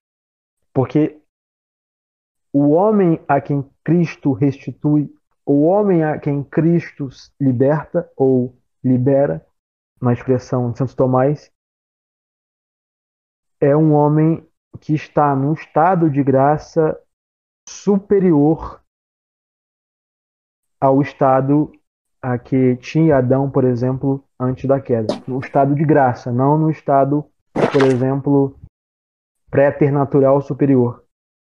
Ou hum, num estado em relação, por exemplo, ao princípio de harmonia que havia antes do pecado. Porque isso, isso de fato perdeu-se e, e só se restituirá no final dos tempos, né? Mas no sentido de graça superior, pelos efeitos de Cristo em nós, nós, nós podemos argumentar, segundo o Padre Hugon, que a, a satisfação não é apenas adequada, mas também é sobreabundante, porque os seus efeitos em nós, o estado de graça do homem caído, que agora é chamado de homem reparado, restituído, é um estado de graça superior ao que tinha Adão antes da, da queda. Então a conclusão lógica é que a satisfação é infinita, né? a conclusão lógica é, é, que ela, além de ser adequada e abundante, e a pessoa de Cristo que realiza as ações, o Verbo, tem uhum. dignidade infinita, que por Sim. sua vez é idêntica à essência divina, que também é infinita. Porque as pessoas da Santíssima Trindade, elas, apesar de se distinguirem com distinção real ou positiva entre si, em relação à essência divina, não se distinguem de nenhuma forma, apenas com distinção de razão raciocinada com fundamento incompleto ou menor. Perfeito. Então, os méritos de Cristo são infinitos por razão desta pessoa, do nosso Senhor Jesus Cristo, que com a Uhum. sua obediência até a morte, merece para si sua glorificação e para o gênero humano a perdão, o perdão dos, dos pecados. Então ele mereceu a nossa salvação por ser cabeça da humanidade, Uhum. como se merecesse para si mesmo. E por isso que, a- que os teólogos católicos dizem que que os méritos de Cristo são de condigno, ou seja, são proporcionados ao seu ato, aos seus atos, enquanto nós merecemos em Cristo apenas de congruo, Sim. porque É, os nossos méritos não são proporcionais, por assim dizer, ao prêmio da salvação, mas nós merecemos em Cristo de certa forma e participamos dessa condignidade no prêmio. É, é- é a palavra É, exata. Em Cristo. Exatamente. Então, Em Cristo. É a participação por estar em Cristo. Deus. Do, do, do- dos seus sofrimentos também. Mas é, exatamente. sua- É, então esse valor. e- e- é, exatamente, seu valor, especialmente do valor, né? É. E o conceito de mérito faz referência ao valor moral de uma ação, né? Então, por exemplo, quando os teólogos distinguem é, o mérito de condigno de congruo, o de condigno é aquele que existe ou aquele quando se dá certa igualdade é, entre a qualidade da obra realizada e o prêmio a que se vai receber, de forma que o prêmio, quando se merece de condigno, se merece e se deve em, em estrita justiça, por assim dizer. Já o mere- o merecimento de congruo, que é o nosso caso, Uhum. é o prêmio que é somente recebido em relação à liberalidade, à liberdade, à voluntariedade de quem premia, mas não em justiça. Ou seja, Deus, por merecer Sim. de congruo, se fez merecer pelos demais, e assim nós merecemos nele e participamos dessa condignidade, mas as nossas obras realizadas Não são. não se dão uma não ou não acontecem com a exata proporção do prêmio que se vai receber, que é a vida Exatamente. eterna, que é a be- bem-aventurança eterna. E nem poderia ser de qualquer forma, porque como o prêmio é de certa forma a contemplação da essência divina, que por sua vez é infinita, uma ação proporcionada só poderia ser aquela que Infinito. satisfaz infinitamente fazem a justiça. Exatamente. E como nenhuma pessoa É é uma pessoa da Santíssima Trindade que goza da infinitude, que goza da infinitude radical de que falava, por exemplo, Dom Escoto, apesar dos problemas que, que se decorrem dessa tese. Então, é impossível para o homem, vamos dizer assim, no sentido absoluto em que fala Caetano, merecer é, de qualquer forma que seja o prêmio. Então, o mérito é de congruo e o prêmio se recebe pela voluntariedade daquele que premia. Ou seja, Exatamente. somente o mérito de congruo se pode merecer pelos demais, ou seja, por nós. E, e Ah. isso, isso também vai se aplicar, é, não de, de certo modo, porque no caso é, é, por exemplo, ni- na participação da, da natureza divina, né? como é afirmado até mesmo na própria escritura. Na deificação dos corpos, É, né, que exatamente. acontecerá com os bem-aventurados, onde nós seremos deuses, entre aspas. né, entre aspas. Exatamente, por participação. né? Participação nele, já que nós conheceremos a Deus como tal como é, nós o veremos face a face. Nós participaremos da vida divina através de um hábito chamado Lumen Gloria. E Amém. hábito sobrenatural, que, que é o hábito da luz da glória, nos faz ter uma vida íntima com Deus e nos faz deuses. Lógico que não é como se o ser físico de Deus se misturasse com o ser das criaturas. Hum. Mas nós seremos como deuses porque conheceremos a Deus assim como Ele é.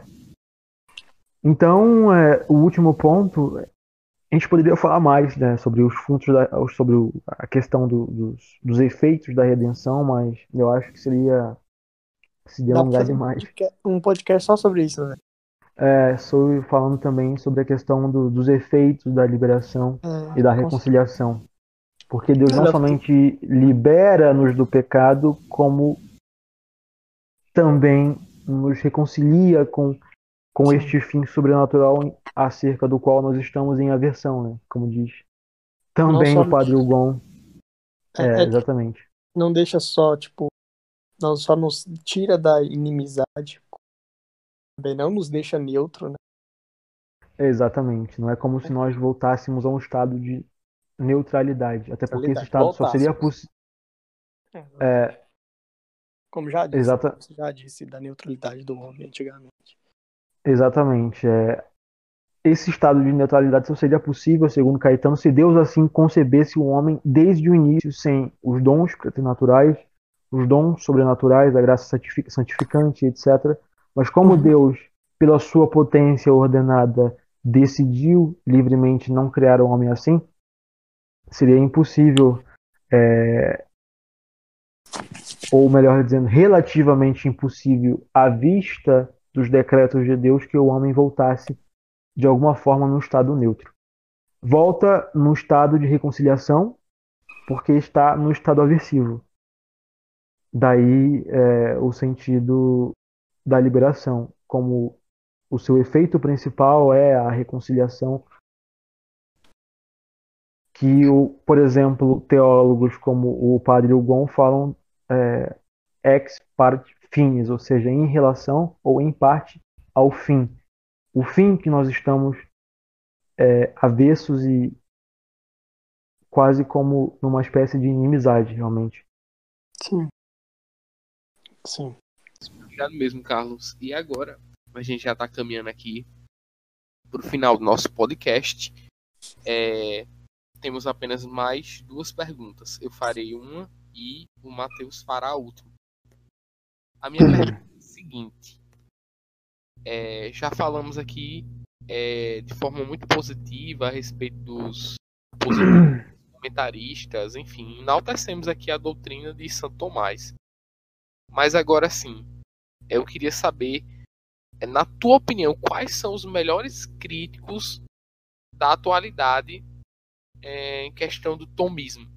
E quais são as críticas dele? E na sua opinião, todas elas estão devidamente respondidas ou você acha que ainda precisam ainda ainda rolar aí para responder todas? É sobre os melhores adversários da escola, né? Isso. Entendo. Bom, é, eu acho que os melhores adversários da escola já, na verdade, estão mortos. Como, por exemplo, o próprio Francisco Soares, apesar dos pesares, apesar do cardeal Zeferino, na sua história de, da filosofia, considerar ele como uma espécie de tomista ainda, não uma escola dissidente, como a maioria dos historiadores nessa, nessa questão, eu considero particularmente o tomismo de Soares e as disputações metafísicas de Soares como a grande síntese, a, a grande catedral, por assim dizer, oposta, por sua vez, à catedral tomista. É, apesar do, da, do tomismo jesuíta, por assim dizer, querer colocá-lo ou colocar os pontos de Soares como questões, de certa forma, disputáveis na escola e daí que não há tanto problema nas divergências que, Santo, que Soares pontua é, em relação à, doutrina de Santo Tomás. Né? Mas, por exemplo, Soares, como diz, ou como aponta o padre Norberto Del Prado, num livro chamado De Veritate Fundamentale, da verdade fundamental da filosofia cristã, no capítulo 11, ele quase total oposição ao, ao parecer do cardeal, Zeferino, do cardeal Zeferino na história da filosofia, que coloca Soares quase como continuador exato da tradição da escola, o padre Norberto aponta vários pontos, vários matizes da síntese suarista que são completamente diferentes ou completamente opostos da noção ou da doutrina de Santo Tomás. Por exemplo, na questão é, nas questões ontológicas, como o padre Noberto pontua, Soares tem uma noção distinta do ser e da essência. Para ele, por exemplo, só há distinção de razão entre ambos, enquanto em Santo Tomás só há, ou melhor, há distinção real. Inclusive, o padre Descox desconfiava que essa distinção real era obra de Egídio Romano, né? que foi um discípulo próximo de Santo Tomás, um frei agostiniano, que também assumia a distinção real entre ambas, e segundo ele, daí surgiu a tendência na escola posterior, especialmente em Caetano e também em João Caprelo, no Ferrariense, de considerar ambas como realmente distintas e não como é, racionalmente distintas, com distinção de razão raciocinada. Né? E em razão dessa, dessa disputa, dessa dissonância do padre Descox considerar a, essa doutrina em especial de Santo Tomás como uma espécie de, de, de, de algo um tanto obscuro ou não definido em relação à distinção ou não entre uma parte e outra, ou seja, entre o ser e a essência, que ele considera, por exemplo, que as 24 teses tomistas, que também afirmam a distinção real, não fazem senão repetir o parecer de Caetano e de João de Santo Tomás e de outros da escola como se fosse ou como se fossem o parecer do mesmo Santo Tomás. Mas é, com o advento do tomismo que eu chamo de revisionista, né, que é tomado num sentido positivo de revisitar e revisionar algumas doutrinas pelas lentes do próprio Santo Tomás, como eu já falei aqui, que não é que por si só não é um problema. Descobriu-se que de fato Santo Tomás propugna essa essa doutrina e que não é uma invenção nem de Caetano, nem de, de João de Santo Tomás e muito menos de Egídio Romano. É, então, a negação de Soares dessa doutrina metafísica essencial é de fato uma oposição forte e uma crítica forte, por exemplo, à via tomista, à escola tomista. Né? Porque Soares, por exemplo, vai dizer que a distinção real só se dá entre coisa e coisa. Inter res et res, ou seja, entre coisa e outra coisa. Ora, essência e ser não são coisas e também não são separáveis como duas coisas são. Daí que para ele essência e ser concorram apenas com uma distinção de razão, o que é próximo, por exemplo, da da posição de escuto, que assume apenas uma distinção formal, que é mais do que uma distinção de razão, já que a distinção formal é certa distinção real, ainda que uma distinção real mínima. Soares permanece ainda na distinção racional. Então, essa oposição à doutrina, o chamariz da metafísica de Santo Tomás é a distinção entre as duas coisas. Do contrário, incorre no que Gilson falava com, com razão, que é a essencialização do ser, ou seja, de considerar o ser como uma espécie de essência indeterminada.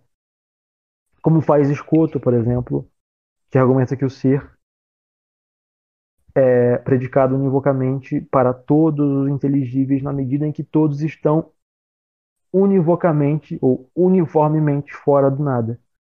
Ele, com, ele compreende o ser como uma comunidade indeterminada que é predicado de tudo que é não nada ou non nihil, como ele como ele diz. Então eu acho que Soares, além dele absorver esse sentido da metafísica de Escoto e melhorá-lo, ele é por assim dizer, o grande adversário da escola de Santo Tomás, justamente por assimilar princípios dela ao mesmo tempo em que assimila princípios da escola adversária. Então eu acho que ele é mais é, um adversário mais formidável, por assim dizer, do que a própria escola de Escota, que também é formidável, mas eu acho que os jesuítas e a sua tendência, a sua forma de disputação, a sua forma de elocubrar determinada questão torna essa escola, a escola de Soares, que é de fato uma escola diferente da escola tomista, é um tomismo dissidente, ou uma escola completamente diferente, como argumenta Gilson e outros historiadores da filosofia medieval, diferente do Cardel Zeferino, como eu já falei. Então, para mim, Soares é o grande adversário. E seguindo aqui um pouco com a exposição do padre Norberto, no capítulo 11 do seu De Veritate, que não é o De Veritate de Santo Tomás, nem é um comentário ao De Veritate de Santo Tomás, ele argumenta também que Soares ele modifica a noção de ente na medida em que ele incorre no que eu particularmente chamo de atualismo do ente. Ele concebe o ente como ser em ato. Exatamente por isso que para Soares, por exemplo, a potência tem ato. A potência não é destituída de ato. Do contrário, segundo Soares, seria um mero nada. Por conceber o ser como ato, daí talvez a inspiração do Javier Zubiri ao dizer que o, que o ser é ato e é uma realidade ulterior, ou melhor, é, uma, é algo ulterior à realidade, é o modo ulterior ao real. É por isso que, por modificar a noção de ente, que também é outro chamariz, é outra, é outra, outra peça importante da metafísica atomista, que ele também coloca-se como um dos adversários dela. Para Santo Tomás, o ente indiferente é a atualidade, exatamente por isso que há a composição de ato e potência. Quando Soares por exemplo, diz que a potência tem um certo ato, embora imperfeito, ele desfigura a noção de ente e coloca o ente nessa espécie de atualismo metafísico, ou seja, em tudo há atualidade. Daí que ele, por exemplo, também renegue que a matéria-prima seja potência pura.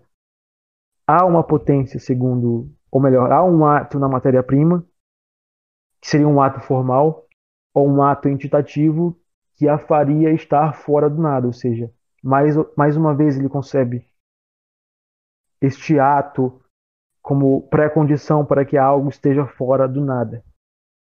Enquanto Santo Tomás concebe uma matéria-prima sem nenhum ato, daí que seja potência pura, que por sua vez está em potência para todas as formas.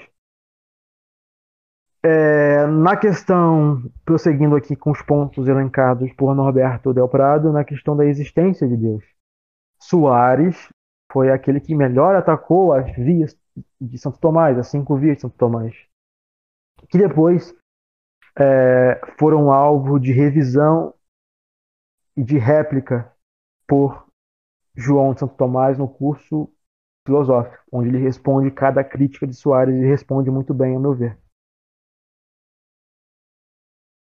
Então, é, na noção da existência de Deus, na demonstração da existência de Deus, também há um ponto de, de, de dissonância em relação à escola de Santo Tomás. Para Soares, por exemplo, a primeira via não demonstra ou não tem valor demonstrativo como queriam os tomistas, especialmente Caetano. Para ele, o princípio de que tudo que se move é movido por outro não uhum. é universal. Ele, de alguma forma, tenta minar esse princípio através de algo que ele chama de ato virtual, que seria um ato da potência volitiva que tem um condão de se mover por si só. E isso dispensaria, por exemplo, é, a universalidade desse princípio, ou seja, ele não seria universalmente válido a partir do momento que há exceções. E é exatamente por isso que ele renega, por exemplo, a promoção física, porque ele não vê a necessidade de Deus como movente das coisas, no sentido que fala Santo Tomás na questão 3, artigo 7, das questões disputadas sobre a potência de Deus. Então, ele sabe que Santo Tomás é, defende tais e tais doutrinas, mesmo assim se opõe a elas, exatamente por isso que, segundo meu parecer, como eu já disse aqui, ele constitui ou, ou performa uma doutrina completamente diferente do que eu entendo por tomismo tradicional. É, então, ele questiona o valor demonstrativo das cinco vias, ele questiona, por exemplo, também a via da causalidade eficiente, ele aceita a via da contingência e a via da finalidade. Em relação às outras vias demonstrativas, ele mostra certo rechaço.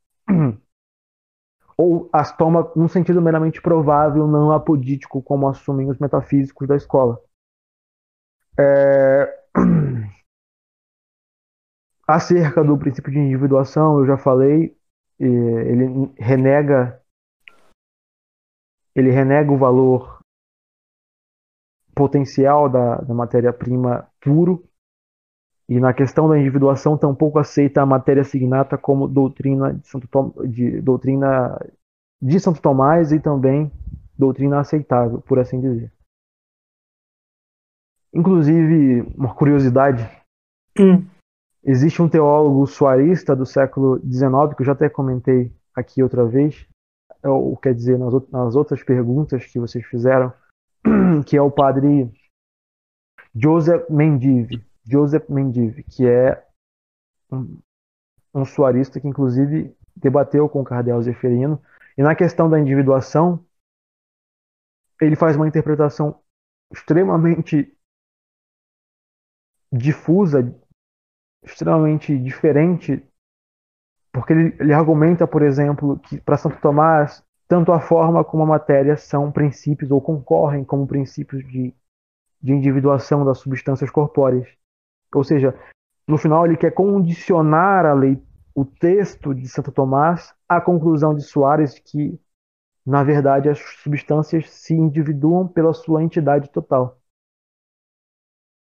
Da mesma forma, Soares argumenta isso, tentando, de certa forma, condicionar os textos de Santo Tomás às suas conclusões, não apenas na questão da individuação. E por último, é, a questão mais é, diferente, por assim dizer, no âmbito da teologia natural, seria como diz o padre Norberto, sobre o influxo da causa-prima em relação às causas segundas. Para Soares, se dá um concurso simultâneo que primeiro oferece à vontade certo efeito pelo qual ela poderá determinar-se. No caso, seriam, por exemplo, é, os influxos da graça, que para Soares são apenas ab extrinsecamente eficazes, ou seja, dependem do consentimento uhum. da vontade humana. E no âmbito natural, isso quer dizer que Deus tem um concurso proposto, Deus propõe certo ato, certo bem salutífero à vontade no âmbito natural, e dependendo da inclinação indiferente da vontade entre um termo e outro, confere o concurso através do concurso colatus, né? concurso conferido, que por sua vez não tem nada a ver com a, com a promoção física de que fala Domingo Banhas, nem mesmo com a promoção física falível de que fala Francisco Zumer.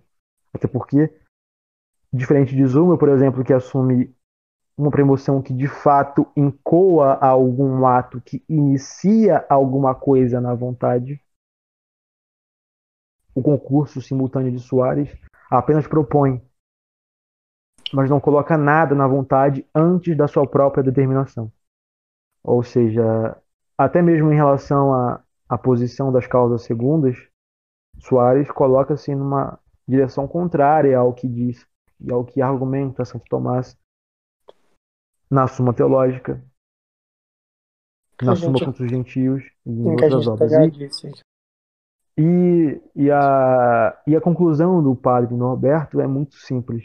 Portanto, Soares, nas suas disputações metafísicas, não anda, não percorre pelas vias de Santo Tomás.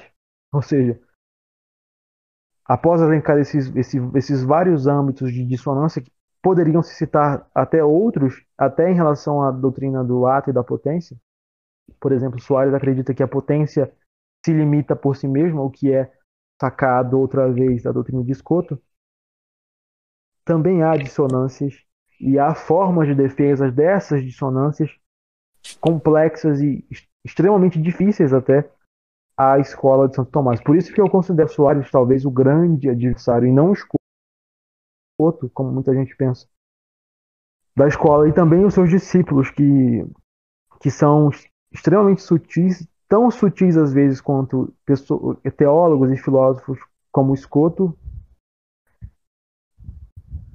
como por exemplo Gabriel Vasques, como Lécio, como teólogos da ordem, por exemplo, o cardeal Coaviva, no século XIX, o padre Joseph Mendive, no século XX, o padre De Cox, que debateu com o Raio Fábio, inclusive, acerca dessas controvérsias que eu tô, estou elencando. E talvez, talvez por isso ele seja o grande adversário da escola. Tá, já pode direto pra pergunta. Então a pergunta do Técio é a seguinte: Como é então que explicamos uma possível relação de identidade absoluta como a simplicidade divina advoga, dado que há relações intrínsecas e não reflexivas próprias de cada pessoa da Trindade que as outras não possuem? Aí, é, Carlos, só dá, uma só dá uma contextualizada no negócio. A pergunta. O contexto da pergunta, por favor. Bom, é, a pergunta está falando das relações divinas ad intra, ou seja, no seio da Santíssima Trindade, das processões trinitárias que, por sua vez, se distinguem entre si opositivamente, na medida em que, por exemplo, o sentido nocional e o sentido substancial ou ontológico do filho não é o mesmo do pai, e o pai não é o mesmo do filho, e o filho, por sua vez, não é o mesmo do espírito. Se há distinção opositiva entre as relações divinas ad intra, as relações que constituem o filho, as relações que constituem o pai, as relações que constituem o espírito, como compatibilizar tais e tais é, distinções relacionais e opositivas que afirmam certas propriedades que, por exemplo, uma e outra pessoa não tem, porque se tivesse não seriam distintas, com a simplicidade de Deus, a simplicidade absoluta de Deus. Eu acho que esse é o grande pano de fundo em que se dá a pergunta. Eu poderia responder serenamente ou de forma até mais simplista que entre pessoa e pessoa a distinção real. Distinção real maior, inclusive. Porque uma pessoa não é um modo da outra, mas sim algo completamente distinto dela no sentido nocional, por implicar uma oposição relativa que não é nocionalmente idêntica e por sua vez não é metafisicamente idêntica no sentido das procissões de origem na Santíssima Trindade. É, então, entre pessoa e pessoa há distinção real, distinção real maior. Mas entre pessoa e essência, apenas distinção de razão. Distinção de razão raciocinada. Ou seja, Perfeito. cujo fundamento. Oi? Só, Não, é- só é, é, perdão por interromper, só uma pergunta. No caso, é, é qual a distinção mesmo que é feita? Distinção de, De razão. É, no caso, entre pessoa e pessoa, por exemplo, entre pai e filho, entre pai e espírito, entre espírito e filho e pai, a distinção real maior, ou seja, a, oposi a oposição real e relativa entre elas, entre as pessoas, que por sua vez supõe certa distinção real entre ambos. Não apenas menor, como se o, o pai e o filho se distinguissem apenas modalmente, como se o filho fosse um modo do pai, mas oposição real, quer dizer, distinção real maior, porque o pai e o filho são realmente pessoas distintas. É... Então, por exemplo, entre um pai e um filho, assim como também é, entre o espírito e o seu suspiro de amor, por assim dizer, segundo a doutrina de Santo Tomás, haveria distinção ou por haver relação real, que por sua vez supõe a distinção real entre os, entre os extremos e a oposição relacional entre ambos, haveria distinção real, ou seja, a ausência de identidade entre o pai e o filho, entre o filho e o espírito, e o espírito em relação às outras pessoas da Santíssima Trindade. Essa objeção é muito, é bem antiga, na verdade, é, ela é tratada por Santo Tomás, especialmente nos seus comentários às sentenças de Pedro Lombardo, que, a meu ver, a melhor resposta que ele dá. Eu, é a resposta li, mais completa. Oi? Eu li exatamente isso lá é a resposta mais completa ao problema, onde Santo Tomás vai dizer que, repetindo o que eu já tinha dito antes, que entre pessoa e pessoa há distinção real, mas entre pessoa e essência há distinção de razão. Ou seja, a falta de identidade entre pessoa e essência se dá pela ficção, entre aspas, do intelecto, nas palavras do, de João de Santo Tomás, por exemplo, que concebe a distinção de razão como certa ficção. Mas aí surge a seguinte objeção: hum. Duas coisas iguais a uma terceira são iguais entre si, ou seja, certo. se entre as pessoas da Santíssima Trindade e a essência divina há apenas distinção de razão com fundamento na coisa, embora incompleto, então elas são essencialmente iguais, ou são essencialmente alguma coisa. Ou seja, de duas coisas iguais, ou se o Pai e o Filho são iguais ao, ao Espírito Santo em essência, logo os três são iguais entre si e logo não há Santíssima Trindade. Voltamos de novo à estaca zero, parece. Ou, ou parece. É... O problema é que, como diria João de Santo Tomás no curso teológico, no seu curso de teologia, não é exato quando nessa proporção de dois iguais a um terceiro, quando estas duas coisas em questão se distinguem apenas como termos puros ou termos de referência opositiva. Essa é uma resposta que parece insuficiente. Mas complementando, por exemplo, com o que diz Santo Tomás nos seus comentários às sentenças, é... não há contradição, por assim dizer, no fato da paternidade e da filiação serem cada uma como realidade algo idêntico à essência divina e ainda assim em suas noções ou em seus conceitos próprios no seu sentido nocional do que é filho e do que é pai, impliquem por si só referências opostas e, portanto, sejam realmente distintas entre si. Então não há contradição em afirmar, por exemplo, que o pai não é o filho, o filho não é o pai, e os dois, por sua vez, não são, não serem o espírito, e ainda assim serem essencialmente a mesma coisa, porque a razão nocional, e aí está o grande pulo do gato, a razão relativa, os termos de referência oposta, não se dão na essência.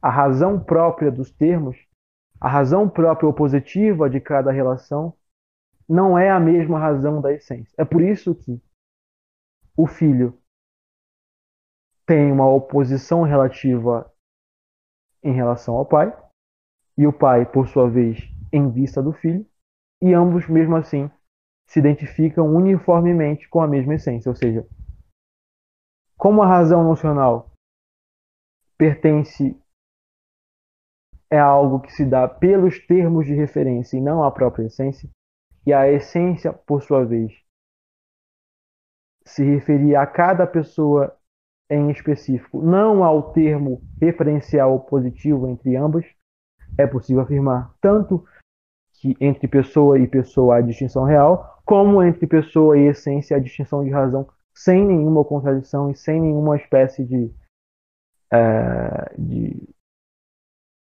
de aporia ou de problema insolúvel. É só, é só, é só questão de colocar as distinções em seus respectivos lugares, né, no caso. De entender realmente como funciona a, a distinção relacional que se dá entre cada pessoa em vista da, da essência divina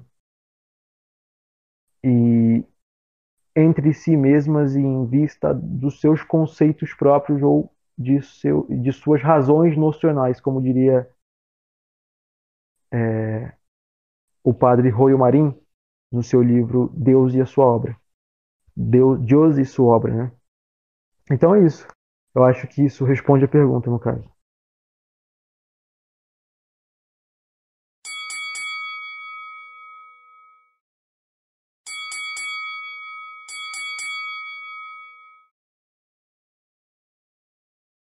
Perfeito, pessoal. Chegamos ao fim. É com muita tristeza que eu me despeço aqui.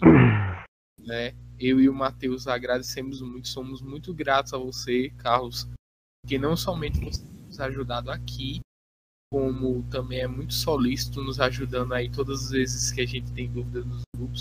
Enfim, meu irmão, que Deus te abençoe. Foi um prazer imenso.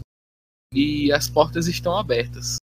Muito obrigado e espero de verdade que esse podcast seja uma bênção na vida de outras pessoas, assim como foi nas nossas vidas estivemos aqui escutando por horas. Muito conteúdo bom. Só deu mais vontade ainda de pesquisar, de é, buscar conhecimento, de sair da ignorância mesmo. Eu, Eu também agradeço pela, pela oportunidade e foi uma boa conversa e espero que as pessoas que escutarem apreciem cada uma ao seu modo.